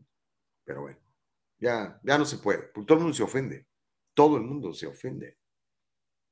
Manuel Muñoz dice, señor Vargas, ¿qué sabe algo sobre una propuesta de ley por parte de los republicanos en California para aumentar los impuestos de rodamiento de los coches pequeños, porque supuestamente provocan más accidentes. Por eso es que muy pocos apoyan a las ideas republicanas en contra de la clase media. No, no la conozco. Lo que sí sé, y se lo comenté aquí, los demócratas, que son los que controlan, ellos tienen la supermayoría en, en el Estado. O sea, lo que se le ocurre a un republicano no lo van a pelar. De hecho, no sé si recuerden, los republicanos el año pasado le pidieron a su graciosa majestad Gavin Newsom que por favor en aras de defender la economía de los más pobres, eh, pospusiera el impuesto de un dólar cincuenta centavos que nos cobran cada vez que pagas un galón de gasolina. Y Newsom dijo que no, dijo no, que sigan pagando. Y ahora los demócratas están promoviendo un impuesto de seis centavos por milla recorrida. que porque dicen que es por el uso de las carreteras, como si estuvieran tan buenas, ches, carreteras mugrosas, a pesar de que nos subieron los impuestos eh, de la gasolina precisamente para arreglar las carreteras, nos subieron el, el costo de la, de la, tarjeta de circulación, eh, del pago de, de, la propiedad de los carros, precisamente para eso, y las carreteras son un desastre. Eh, eso es cierto, Manuel, es real. Héctor Sosa dice, muchos que están en contra de la migración ilegal hacen negocios con inmigrantes con ITIN. Pura hipocresía, ¿no crees, señor Gustavo? Claro que sí. Y no nada más los que hacen negocios, particularmente el gobierno que explota a toda esa gente y que además hace que eh, los sueldos de otras personas que sí tienen documentos se bajen. Es, un negocio de, las, mm, de los multimillonarios, brother, de las grandes corporaciones coludidas con el gobierno. Qué bueno que ya se dieron cuenta. Sally Tello dice, el otro día vi un estudio que afirma que los no vacunados somos quienes ocasionamos accidentes de tránsito. ¿Será que buscan subirnos el costo del seguro de auto a los no vacunados? ¿Te imaginas? ¿Quiere usted comprar su eh, seguro de auto? Muestre usted que recibió el piquete. Si no, no lo vamos a asegurar porque puede usted morir en cualquier momento. No, no creo, pero eso quisieran, Sally, pero gracias a Dios las estadísticas del CDC muestran que la gente que está muriendo de COVID, casi toda, está vacunada y recontra reforzada. Mientras que los que no decidimos inyectarnos nada, pues mire, aquí andamos felices y contentos para gloria de mi Padre. Ah, ¿Qué más? Bueno, creo que ya lo leí todo. Vamos a, a, la siguiente historia, porque ya se nos viene la entrevista muy buena, por cierto, ¿ok? Le quiero contar eh, el otro día alguien este, hacía mofa de, esto, o sea, ¿qué pasó con el canalito que no sé qué? Pues es real, mire, le voy a contar. Van, van lentos, pero van muy bien. Y el próximo jueves vamos a platicar con un alto ejecutivo de esta empresa. Yo le he contado aquí de Voz Media. ¿ok? Voz Media es una plataforma de televisión y de noticias que expone historias que normalmente no se exponen en la prensa liberal. Parecido a lo que hago yo aquí en el diálogo libre. Bueno, pues después de largas negociaciones, esta plataforma de Voz Media, que por cierto, cuando quiera leer, tiene una plataforma buenísima de noticias, vaya a www.voz.us Pues acaban de comprar Mega TV. Voz Media va a comprar Mega Televisión Spanish Broadcasting System. Resulta que Spanish Broadcasting System, la SBS, que por cierto aquí en California tienen estaciones de radio, bueno, tienen estaciones de radio por todo, por todos Estados Unidos en los mercados más importantes. Ellos acaban de anunciar que van a vender su televisora y van a vender ciertos activos relacionados a Voz Media Inc., quien es propietaria de Voz.us, por 64 millones de dólares. Mm, qué bueno, justo a tiempo, porque acuérdense que George Soros compró las radios de Univision para empezar a adoctrinar a, a la gente con sus ideas nocivas en contra del país. La compra aún debe ser aprobada por la Comisión Federal de Comunicaciones, la FCC, antes de que Mega TV se convierta oficialmente en parte de Voz Media Inc. Es decir, todavía debe de haber una aprobación, ¿verdad? Que es como protocolaria, que es lo que acaba de pasar, por ejemplo, el FCC ya aprobó la venta de las, estaciones de radio de, que eran de Univision y Televisa por parte de este señor que se llama George Soros. ¿Correcto? ¿Hasta ahí vamos bien? ¿Hasta ahí vamos bien? ¿Sí? Ok. Bueno, pues le cuento. Ah, la compra debe ser aprobada por la Comisión Federal de Comunicaciones, como le estoy platicando ahorita, antes de que Mega TV se convierta oficialmente en parte de Voz Media Inc., que tienen oficinas y estudios en Dallas, Texas, Miami, Florida y Madrid, España.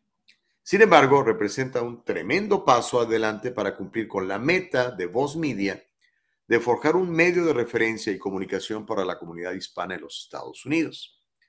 Así lo explicó Orlando Salazar, quien es el Chief Executive Officer, es el chipocludo de esta empresa. Y algún día le voy a contar la historia de Orlando Salazar.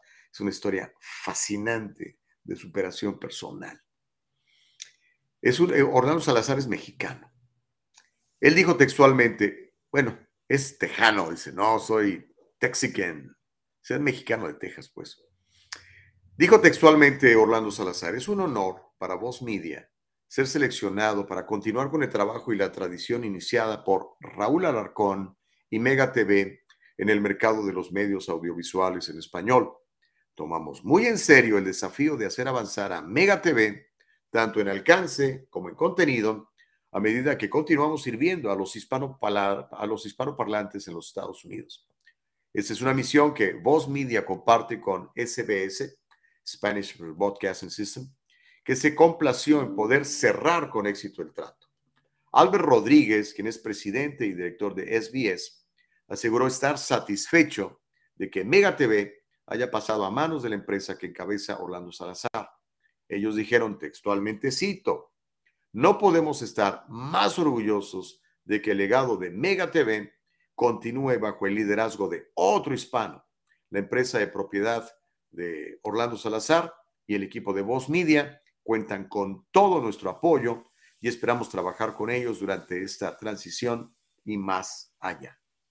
Ahora le cuento, amigo, le pregunto, más bien le pregunto a usted, amigo, que, que nos sigue en el diálogo libre y que orgánicamente ha hecho grande esta plataforma. ¿Está usted satisfecho con la calidad de información que le dan los medios actuales? considera que realmente están sirviéndole a usted o considera que, que pudieran hacer un mejor trabajo. Y me refiero a las plataformas que todos conocemos, ¿no? CBS, CNN, ABC y en español, uh, pues fundamentalmente Univisión y, Telemundo. ¿Le parece buena la labor? ¿Cree que deberían hacer una mejor labor o labor?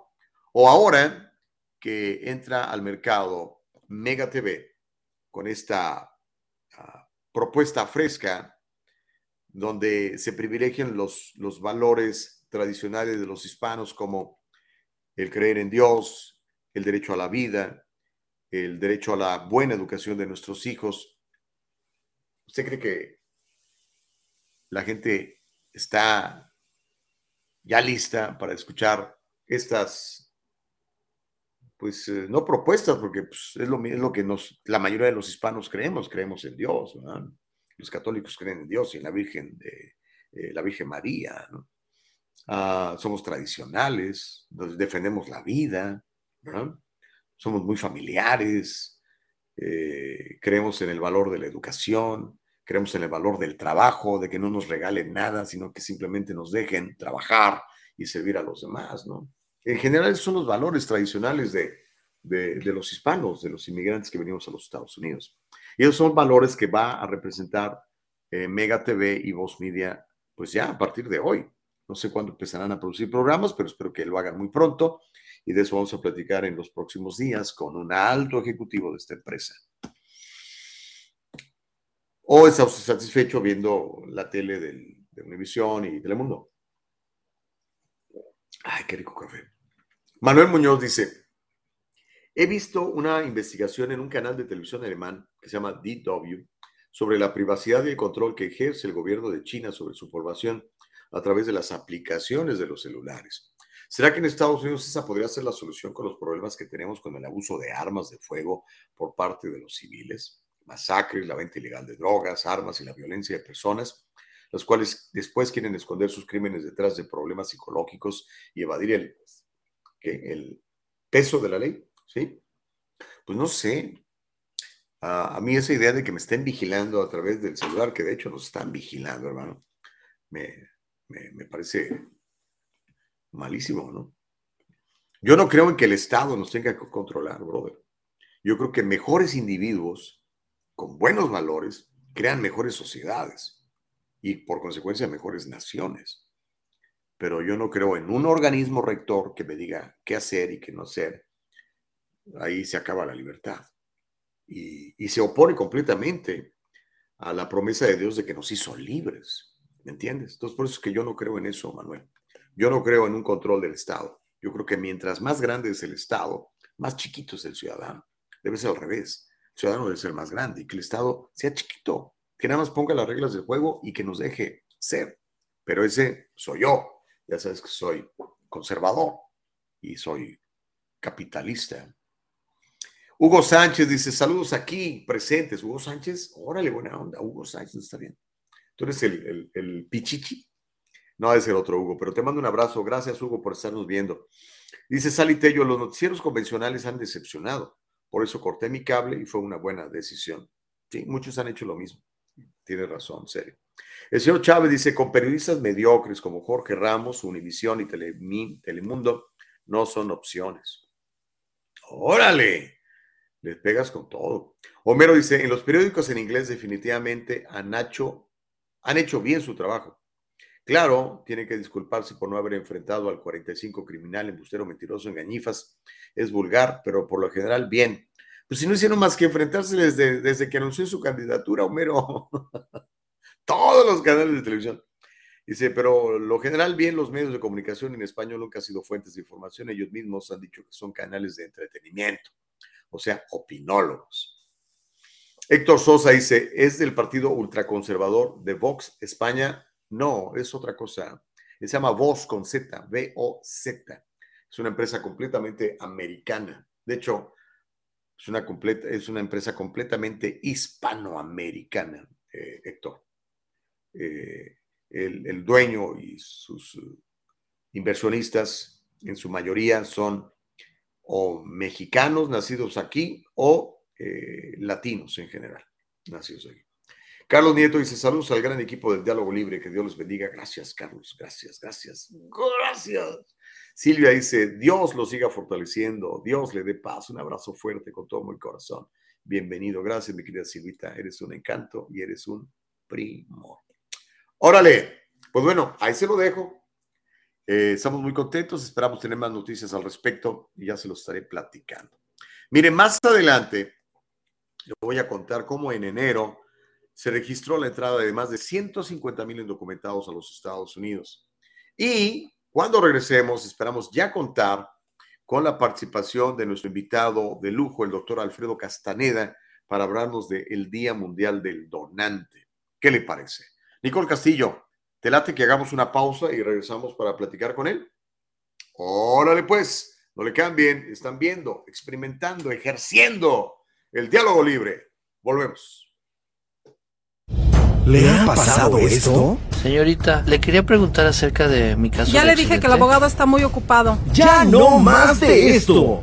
Si usted ha sufrido un accidente de trabajo o ha chocado, llame a las oficinas de Acción Legal. 888-742-0092. 888-742-0092. Grupo Acción Legal, protegiendo los derechos de nuestra comunidad. Hacer un reclamo falso o fraudulento puede ocasionar multas desde 50 mil dólares o 5 años de prisión.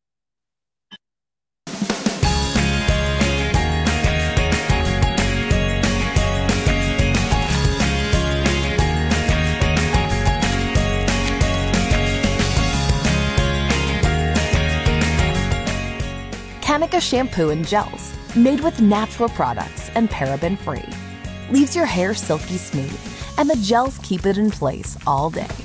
Kanika, for today's generation. And most important, Kanika, made with love.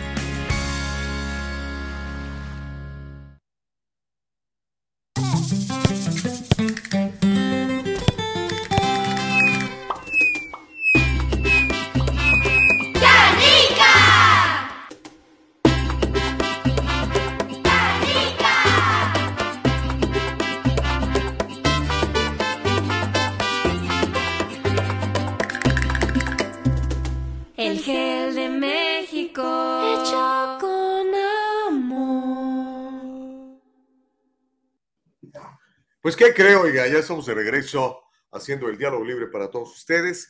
Gracias por compartirlo. Es importante que compartan. Compártalo en su propio muro. Denos un like. Ponga a seguir la página en Facebook. Suscríbase a nuestro canal de YouTube. Dele un clic a la campanita que aparece en la parte inferior del lado derecho de su pantalla. Y así le vamos a estar alertando cada vez que estamos saliendo en vivo. Si nos ves en tu laptop, si nos ves en tu iPad, si nos ves en tu celular, en tu computadora personal, o si nos escuchas más tarde, ya sabes que estamos en las aplicaciones de, de, podcast de Apple, Apple Podcast, de Anchor, Anchor, Anchor Podcast, y también en Spotify. Entonces, si tú este, tienes acceso a cualquiera de esas, nada más buscas el diálogo libre. Recuerda siempre ponerle el artículo antes, el diálogo libre, y ahí nos vas a poder escuchar y ver. ¿Cómo la ves? ¿Te late? Órale, ya sabes que queremos crecer y estamos creciendo y estamos a punto de cumplir nuestro primer aniversario y lo vamos a celebrar con unos taquitos de tripas. A ver cómo. Vamos a, ya le vamos a estar platicando por si usted quiere sumarse, ¿verdad? Ah, Homero dice, señor Gustavo Vargas, ¿qué de cierto es que ahora Kevin McCarthy está en la frontera, va a presentar un proyecto sacado directamente de aquí del diálogo libre llamado El Castillo con Muro, que llega tan alto como esta luna, idea directamente de la señorita Castillo. no, Homero, nada que ver. De hecho, llega el jueves, ¿eh? llega el jueves a la frontera, vamos a ver qué. Dice, como les conté, va a estar ahí desde el aire viendo y después imagino que va a bajar, ver, platicar con, con los empleados de, del gobierno que están en la frontera, que están abrumadísimos de trabajo, porque sí tienen un chorro de trabajo. Carlos Nieto dice, mi humilde, mi humilde opinión para mí, prensa es, la prensa hispana en inglés están al servicio de los demócratas liberales, dice Carlos Nieto. Ok. Buen y bendecido día a todos, dice Miriam Santoyo. Miriam, ¿qué onda? Hasta las ocho y media, mi reina santa. El programa comienza a las siete, ok, pero te perdonamos porque te queremos mucho. Myron Duarte dice, Telemundo es NBC 2.0. Árale. Uh, pues es la misma cosa, es la misma empresa. Manuel Muñoz dice, la parte positiva de los uh, malos canales de televisión y radio en español que tenemos en Estados Unidos es que nos forza para aprender rápidamente inglés. Pues sí, ¿no? este, hay que obligarnos a aprender inglés. ¿no? Este, que nos fuercen a aprender inglés. Pero a veces no queremos. ¿Y sabe por qué no queremos? Porque a veces nos ponen todo tan facilito. Todo está en español, para que no te esfuerces. Entonces eso hace que no te esfuerces. Pero mi recomendación es, aprenda inglés, por lo menos unas palabritas, hombre, para que se pueda usted defender, para que entienda lo que le están enseñando a sus hijos, que a veces ni cuenta se da. ¿Okay? Dice Myron, da pena ver Univisión y Telemundo. Gerardo Peraza dice, Univisión y Telemundo se dedican a llamarles asesinos a los policías. Lamentablemente cayeron en, ese, en, esa, en esa narrativa, ¿no? Y eso sí es absolutamente lamentable. Francisco Ramírez dice, ¿dónde he escuchado? Caray, se me perdió. ¿Dónde? Aquí está. ¿Dónde he escuchado a los quejumbrosos de la prensa neoliberal y corrupta? ¿Es México? Ok, dice Francisco Ramírez. Carlos dice, dijera nuestro flamante presidente AMLO, Don Homero, ya cállate, chachalaca. Hay que apoyar a Don Homero para gobernador de Califas, pero no tesorería. No, dice, no, pero, ¿eh? pero no tesorería el changarro bus. Jejeje. Bueno, ya la última parte no la entendí muy bien. Julio Mejía cita a Ronald Reagan, dice, tenemos problemas en nuestro país y muchas personas están orando y esperando que Dios haga algo. Solo me pregunto si tal vez Dios está esperando que hagamos algo. Y aunque nadie es capaz de hacer todo, todos son capaces de hacer algo. Muy cierto, yo recuerdo esa, esa cita. La recordé ahora que fui a la, a la biblioteca de Ronald Reagan. Si no conoce la biblioteca de Ronald Reagan, vaya, por favor. Está espectacular. Dice, no quiero sonar negativo ante la situación de este país y el mundo entero, pero el mundo moderno hoy es responsable de muchos problemas emocionales, la tecnología y todos los cambios que han ocurrido, el gran incremento del terrorismo en las escuelas, lugares públicos, la pérdida de la familia tradicional y de otros sistemas que apoyaban los valores, como las escuelas permiten una prisión muy dura en la vida moderna y eso contribuye a problemas psicológicos y a actuar de una forma no funcional en la sociedad. Honestamente hay grupos respaldados por el mismo infierno que quieren sacar a Dios de la esfera pública pero solo en Jesucristo se puede encontrar felicidad. Estoy completamente de acuerdo, mi querido Julio Oaxaca. Correctísimo. Ok. Creo que ya tenemos listo al doctor Castañeda, ¿no? En cuanto eh, nos dé la luz verde nuestra queridísima productora, nuestra chipocludísima Nicole Castillo, vamos a él. Ok, tenemos al doctor Alfredo Castaneda.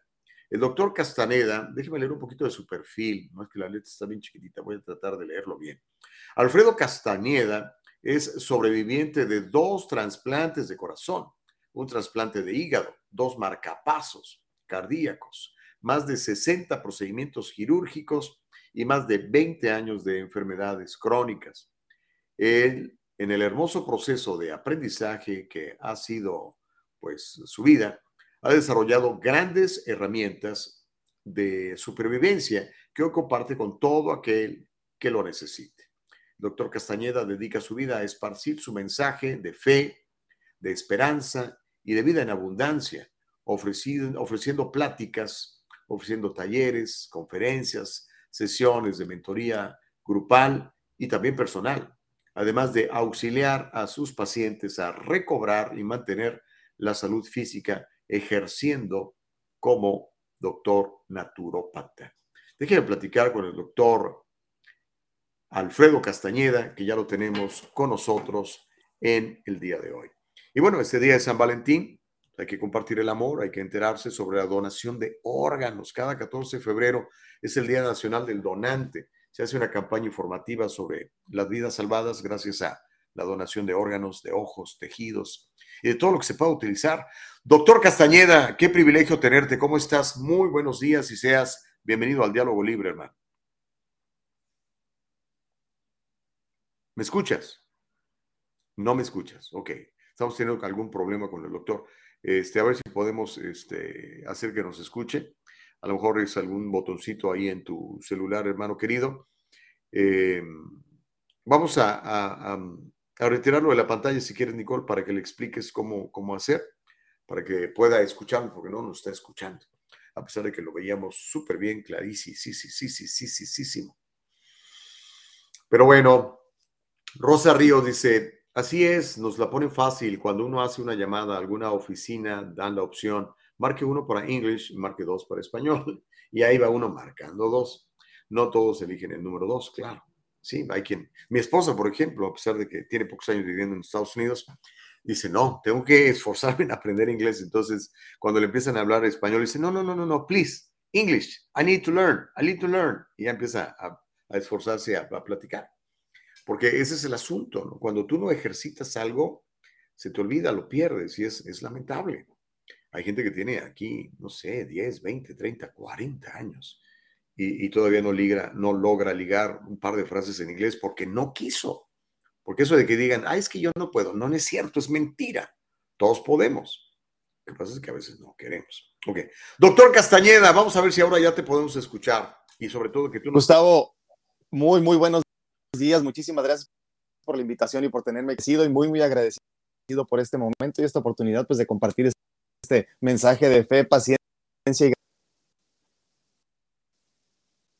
Muy bien, ya te, este, te, estoy escuchando un poquito entrecortado, pero al menos tú ya nos puedes escuchar. Vamos a ver si podemos mejorar la señal.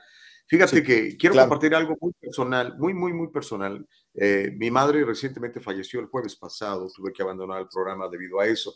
Pero antes de eso, como unos 16, 17 días antes de su fallecimiento, eh, tuvo una, una, operación y necesitábamos sangre y este, donadores. Ella vive en México y me di cuenta que en México no existe esta tradición de donar sangre. Ah, y eso me puso muy triste. Dije yo, ¿cómo es posible que mis paisanos no donen sangre? No, había que buscarlos y, comprarles la sangre. Dije, ok, pues está bien, te la pagamos, ¿no? Pero este asunto de la donación es tan importante y a veces se nos olvida, ¿no, doctor? ¿Qué, qué está pasando con, con la gente? ¿Somos egoístas o simplemente somos apáticos? Sí, creo que poquito de las dos, Gustavo, pero a final de cuentas creo que no, en el sentido de entender lo mucho que podemos hacer por los demás. Eh, se siente como muy mente termina siendo un regalo muy altruista. Es bien interesante, pero nosotros como latinos somos los, que menos nación, desde empezando, como bien dices, de la cuestión de la, de la sangre, ¿no? pero de ahí en adelante, pues todo sólido y todo ese tipo de cosas. Eh, creo que nos falta mucha conciencia de entender cómo como te digo, que pueden verse beneficiadas de mil maneras eh, eh, para, pues, cambiar el mundo, esperando simplemente un regalito tan simple como ese tipo de cosas. Ahora, eh, leíamos en tu biografía que, pues ahora sí que te ha pasado de todo y has recibido donación de órganos. ¿Qué, qué, qué tanto influyó eso para que te conviertas en, en un advocate, en un, en un promotor de, de, de la donación de órganos? Sí, fíjate, ha sido un proceso por demás interesante, ¿no? Aunque por fuera se podría ver como una vida que parece tragedia, desafortunadamente a mí, afortunadamente, ¿no? Entonces, eh, fíjate, te cuento un poquito de mi historia. Yo he perdido familia por la misma enfermedad crónica cardíaca con la que yo nací. Eh, eh, en el proceso, muchos años atrás, desafortunadamente la, la, medicina en cuanto a, trans, a trasplante tenemos ahorita y pues obviamente muchos de ellos no tuvieron la bendición de llegar a recibir un trasplante de órgano. El primer trasplante en el 2005, trasplante de corazón, pues mi vida cambia en todos los sentidos, pero sobre todo eh, la actitud de gratitud con la que empecé a vivir en el día a día, entendiendo que lo único que tenemos es el presenciar en el momento todo lo que estamos recibiendo. Pues qué bueno que, que digo, que eres un testimonio total de esto y que lo promueves. Yo soy, igual que tú, un, promotor de, esto. Eh, en la licencia de manejar de California uno pone si quieres ser donante en caso de un accidente y si ya estás clínicamente muerto y se puede utilizar tus córneas o tu hígado o tu corazón o lo que sea, pues adelante, ¿no? Yo no tengo ningún problema con que me destacen en favor de, darle la vida a otra persona, ¿no? Sí, sí, sí, totalmente. Eh, ¿por, ¿por, qué crees que no? ¿Es eh, tienen miedo a que les, les corten algo? No entiendo, o sea, de que se lo coman los gusanos, a que lo aprovechen los humanos, ¿por qué no hacerlo, no, doctor? Claro, creo que tiene mucho que ver con la cultura, esta idea de que yo me voy completo, ¿no?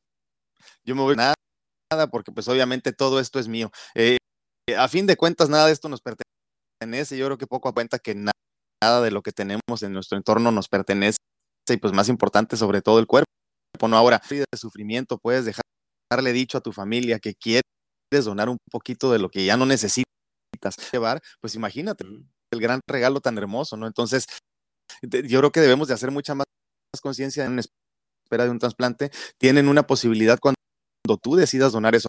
Ahora, bien importante lo que comentaba, tenemos la bendición de nada más decirle al DNB, quiero ser donador, no quiero ser donante de órganos, pero es de este proceso, sino más bien informarle a tu familia de tu decisión de donar parte, porque a fin de cuentas, los que toman la decisión son los familiares que quedan vivos, o sea, ellos, y si tú no les informaste a tiempo de cuál era tu, tu, tu decisión en ese sentido, pues de querer donar porque no saben lo que tú pensabas al respecto. Claro. Muy importante para esto un documento que se llama Living Trust. En su Living Trust pónganlo y así va a evitar discusiones con los que se quedan acá entre la viuda o el viudo o los huérfanos, etc. Ahora, Do- Doctor Castañeda, algo que me llama mucho la atención, eres naturópata. ¿Cuál es la descripción de, de la naturaleza de, de la práctica medicina que tú, que tú llevas a cabo? Sí, bueno, yo me dedico a la medicina natural y me apoyo mucho sobre, sobre todo de suplementos, de las vitaminas, de los minerales, de todo ese tipo de cosas. Si entendemos a la, la medicina en este sentido es regresarle al cuerpo lo que necesita para que sane a sí mismo. El medicamento normal que todos conocemos, el que nos venden en todas partes, es un medicamento que, que síntomas, pero no resuelve el problema de raíz. La medicina natural busca sanar el problema. Nos apoyamos de todo este tipo de cosas eh, eh, que a final de cuentas, como te digo, lo real. Pues eh, tu, tu postura es muy interesante y bueno, muchos no estarán de acuerdo contigo. Hay gente que claro, claro. utiliza las drogas para todo, ¿no? Tengo amigos que son un sí. botiquín andando, Sí. ¿verdad? Sí. En, en el caso mío, para que yo me tome un, un, un, un mejoral, como dicen en México, una aspirina, Sí. no sé, tiene que ser un, un estado gravísimo. Yo soy enemigo de las drogas, yo personalmente, pero Sí. obviamente usted, amigo, hable con su doctor y tome la microdosing. Sí, claro, no claro. diga que porque yo digo. Libre albedrío. Exacto, libre albedrío. Pareciera que hoy en día la industria farmacéutica está, pareciera, no sé, que incluso están hasta inventando enfermedades para meterte más medicamentos. ¿Cuál es tu postura? Opino lo mismo, totalmente. Te mira las plantadas. Y lo que pasa es que, fíjate, el, el- el proceso de trasplante es hermoso, ¿no? En todos los sentidos, mucho aprendizaje, mucha tiene con ello, pues muchas enfermedades nuevas de todos los sentidos, ¿no? Te pongo un ejemplo muy simple. El por ciento, si mal no recuerdo, de las personas trasplantadas de órgano sólido se convierten a los 2, 3 años en diabetes mellitus tipo 2. Eh, por un lado, por la cuestión de que te conviertes en persona propensa a tener niveles de, de glucosa en la sangre más elevados solo por los medicamentos antirrechazo que toman. Por lado, desafortunadamente, porque no hay una educación constante del enfermo o del trasplantado en su alimentación con, respecto a la nueva vida que tiene. Entonces, desafortunadamente, cuando tú te en un, en un digo, porque a final de cuentas esto es lo que somos los trasplantados, esclavos de la industria farmacéutica. Podemos sobrevivir sin medicamento antirrechazo. O sea, yo necesito tomar medicamento toda mi vida. Pero, de ahí en adelante, en hipertenso o en diabético, ya es una decisión per- personal.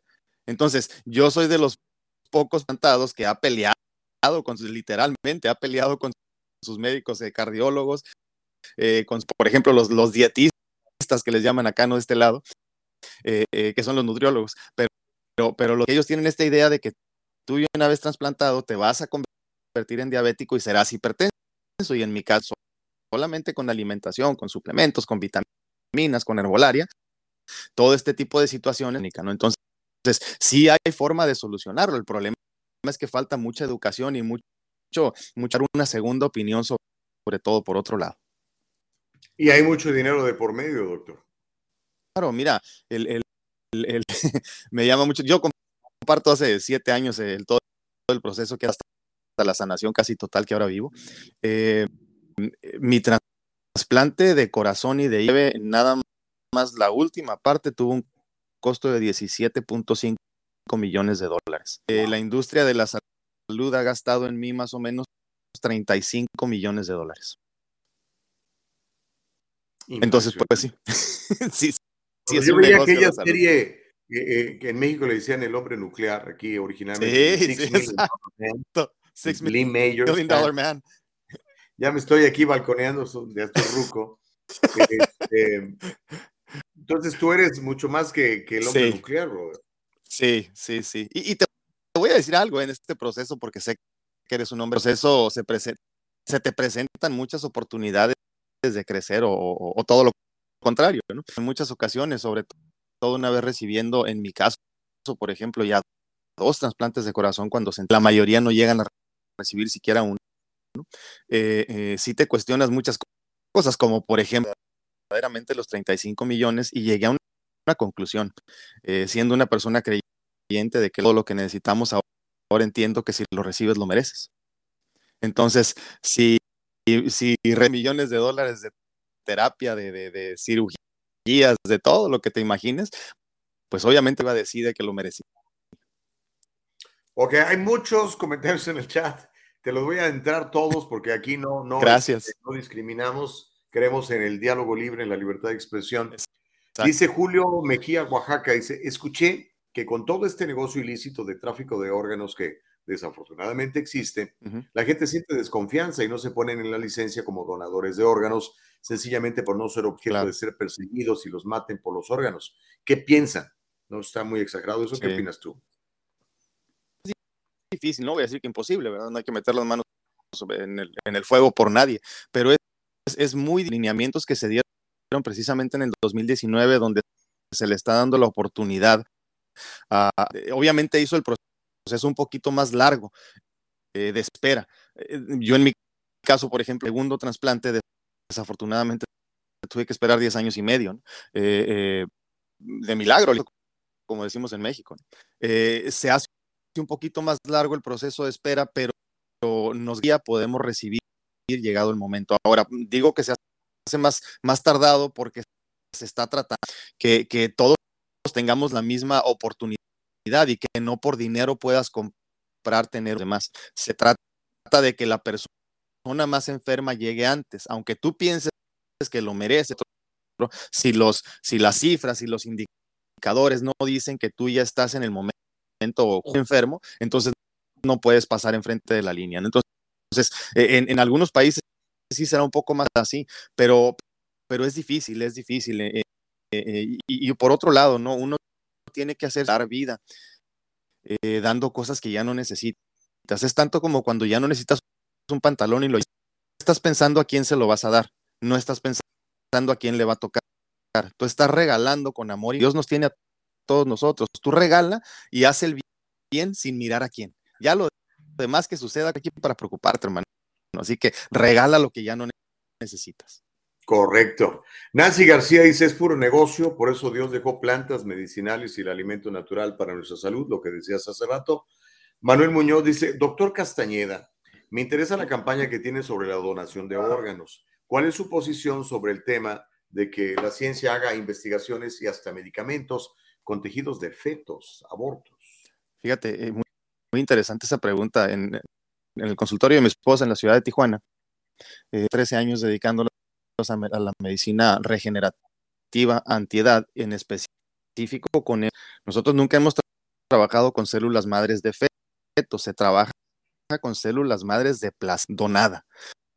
De ahí entonces se derivan las células madres que se requieren para todo tipo. Te comentaba hace unos minutos, Gustavo, que yo duré 10 años y medio en la lista de espera, rompí todo, todos los récords por haber, llegué de panzazo, eso tengo que confesarlo, ¿no?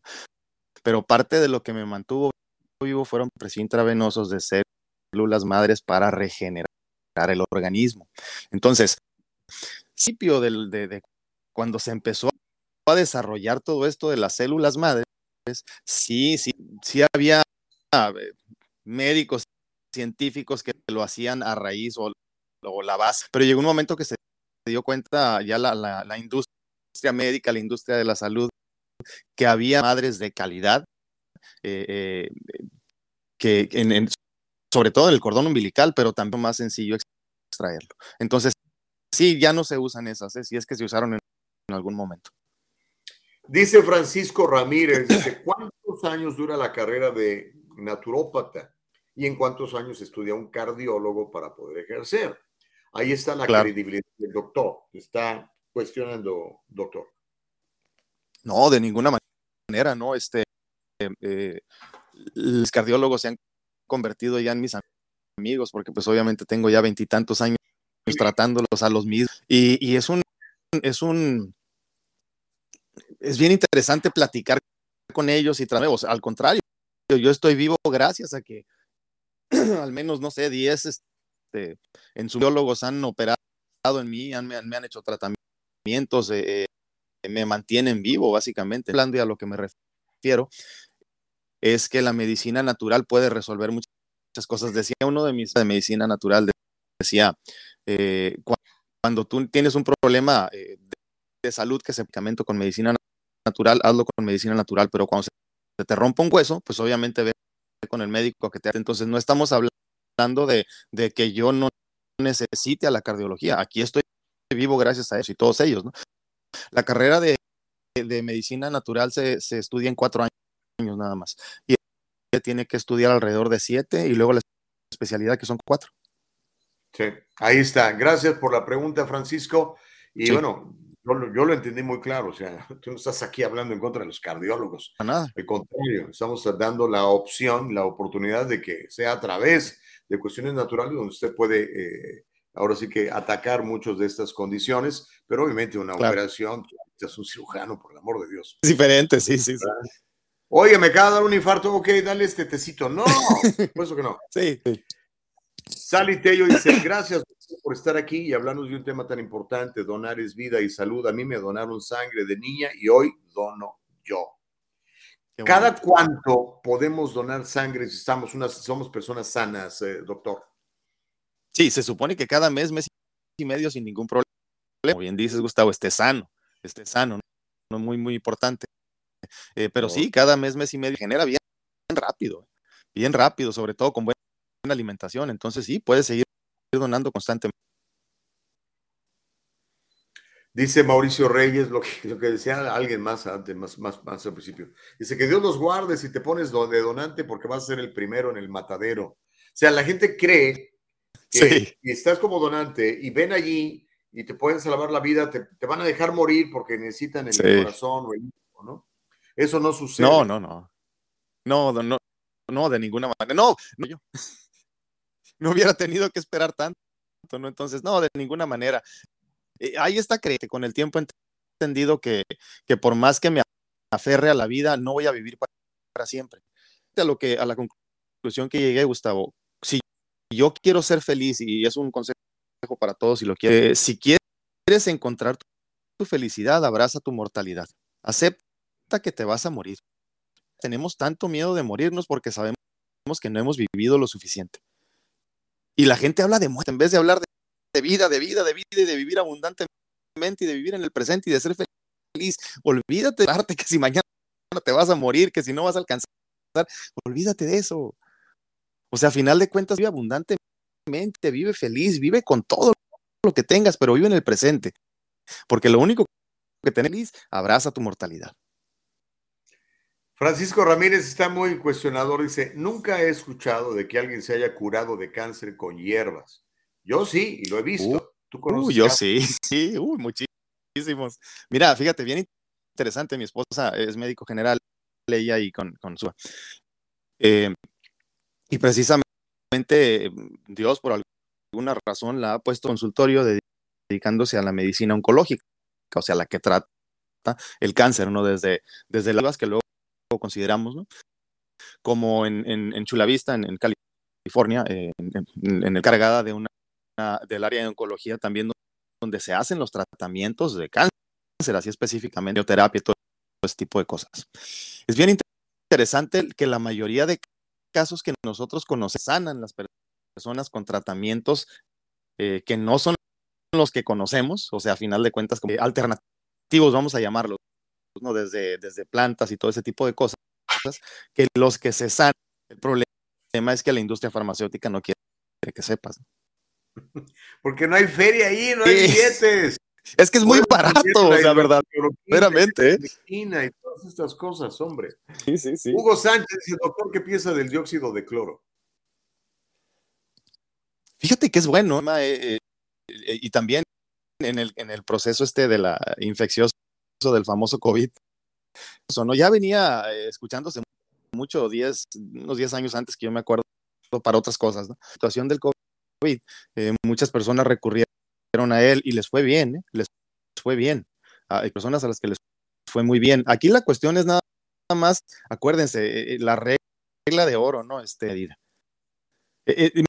Mira, te pongo un ejemplo muy simple, ¿no? Yo, por ejemplo, tomo bicarbonato de sodio con- constantemente. Si, lo, tú- si, lo, si lo estuviera tomando en demasía, también me ocasionaría problemas. Entonces, del clorito de sodio, como le, le conocen algunas personas, también es no hacerlo en exceso. O si lo tomas también como algo en demasía, también es muy bueno, es muy benéfico. Rosa, Rosita dice, ¿los diabéticos pueden donar sangre? ¿Sirve la sangre del diabético? He leído que el donar ayuda al donador diabético. Sí sirve, sí sirve, sí se puede donar Eh, eh, al final, obviamente, pues estamos hablando de niveles de glucosa elevados, pero también la mayoría están controlados con medicamento. Entonces, no. Lo que se trata de evitar es que, es que, que dones cuando tienes enfermedades, pero nada más. Ahí está. Sally dice, ¿estaré de acuerdo, doctor, que durante el COVID los laboratorios pedían donantes de plasma, pero la prensa no mencionó una sola palabra de las bondades de esos anticuerpos? Pues porque querían venderlos, los, los piquetes, ¿no? Sí, este, eh, eh, fíjate, y volviendo al tema del COVID, precisamente, ¿no? Eh, un montón de suplementos, vitaminas que están comprobadas, que muchos países, y ahorita me viene, que, que optaron por no, vacunar a sus, estaba escuchándote hace unos minutos, que optaron por, no vacunar a sus habitantes y les dieron básicamente tratamientos con plantas, ¿no? Un suplemento que si lo, si lo pueden conseguir, sobre todo ahí en Amazon y esas tiendas, ya ves que lo encuentras todo, Artemisia annua, y lo puedes comprar como, extracto, y este lo tomas este, en casos de, de influenza, de COVID, y te ayuda muchísimo ¿eh? a curarlo. Entonces, es bien, bien interesante que, que eh, la, la, medicina como la conocemos nosotros ahorita, lo que llamamos nosotros la medicina lópata, cientos años, vamos a decir 250, 300 cuando mucho. Pero antes de eso, creo que nada.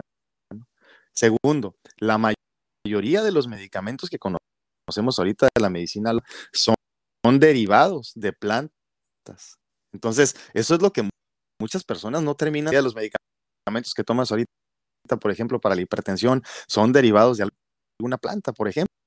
No entender que, que, no te, que no te suene asombroso que te vas a sanar con plantas.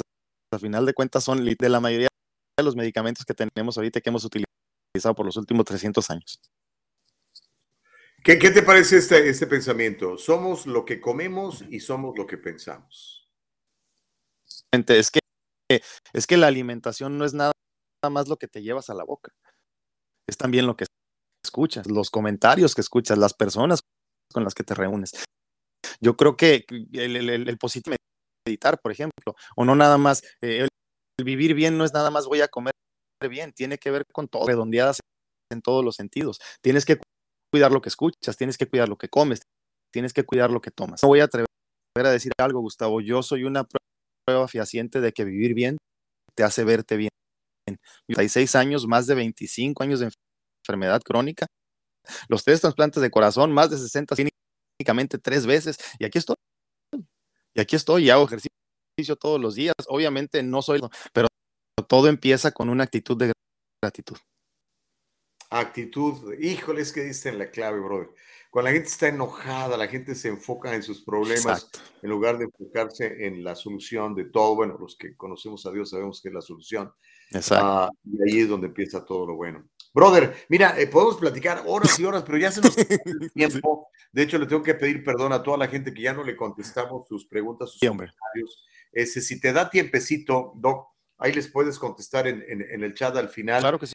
sí, con este, mucho gusto. ¿Dónde te encontramos? ¿Tienes redes sociales? ¿Tienes número de teléfono? ¿Cómo la gente puede saber más del doctor Alfredo Castañeda?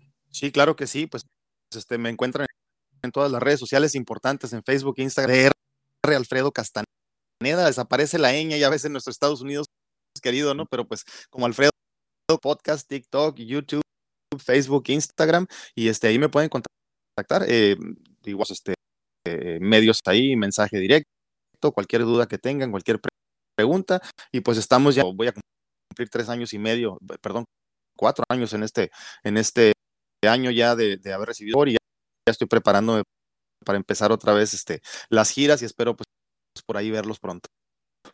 Por supuesto. De hecho, a ver si luego nos aceptas otra invitación para seguir platicando de algo tan importante claro como que es la, la, salud, no solamente la física, sino la mental. Claro, claro que sí, con mucho gusto. Ya por algo rapidito de lo que comentabas. Eh, creo que es importante entender lo que nos decía Gustavo, sí, de forma, pero no te claves con esta idea de que Dios está en un templo, está en una iglesia iglesia está ahí contigo porque tú eres un pedacito de Dios. Solo cierra tus ojos. Yo le digo a las personas que hay cuatro formas de oscuridad, paz y soledad. Silencio, oscuridad, paz y soledad. Cierra tus ojos. De pedir y escucha el mensaje divino. Dios te va a hablar, Dios te está hablando constantemente. El problema es que estamos y preocupaciones y no le damos tiempo de que el mensaje llegue. Pura sabiduría acabas de compartir, hermano. Te bendigo en el nombre de Jesucristo. Te doy gracias por tu tiempo y por tu vida. Y pues sigue siendo luz en medio de las tinieblas, brother. Muchísimas gracias, Gustavo. Gracias por esta invitación. Que Dios los bendiga. Cuídense mucho. Órale. Era el doctor, ya le escucharon, eh, muy, muy articulado, Alfredo eh, Castañeda. Bueno, nos vamos, oiga, Nicole, ya no alcanzamos a seguirle. Discúlpenos, ya no pudimos leer todos los demás. Eh, siga participando en el chat. Mañana nos encontramos a las 7 de la mañana. ¿Qué más? ¿Qué más? ¿Qué más? Bueno, pues vamos a servir, oiga, vamos a ser útiles.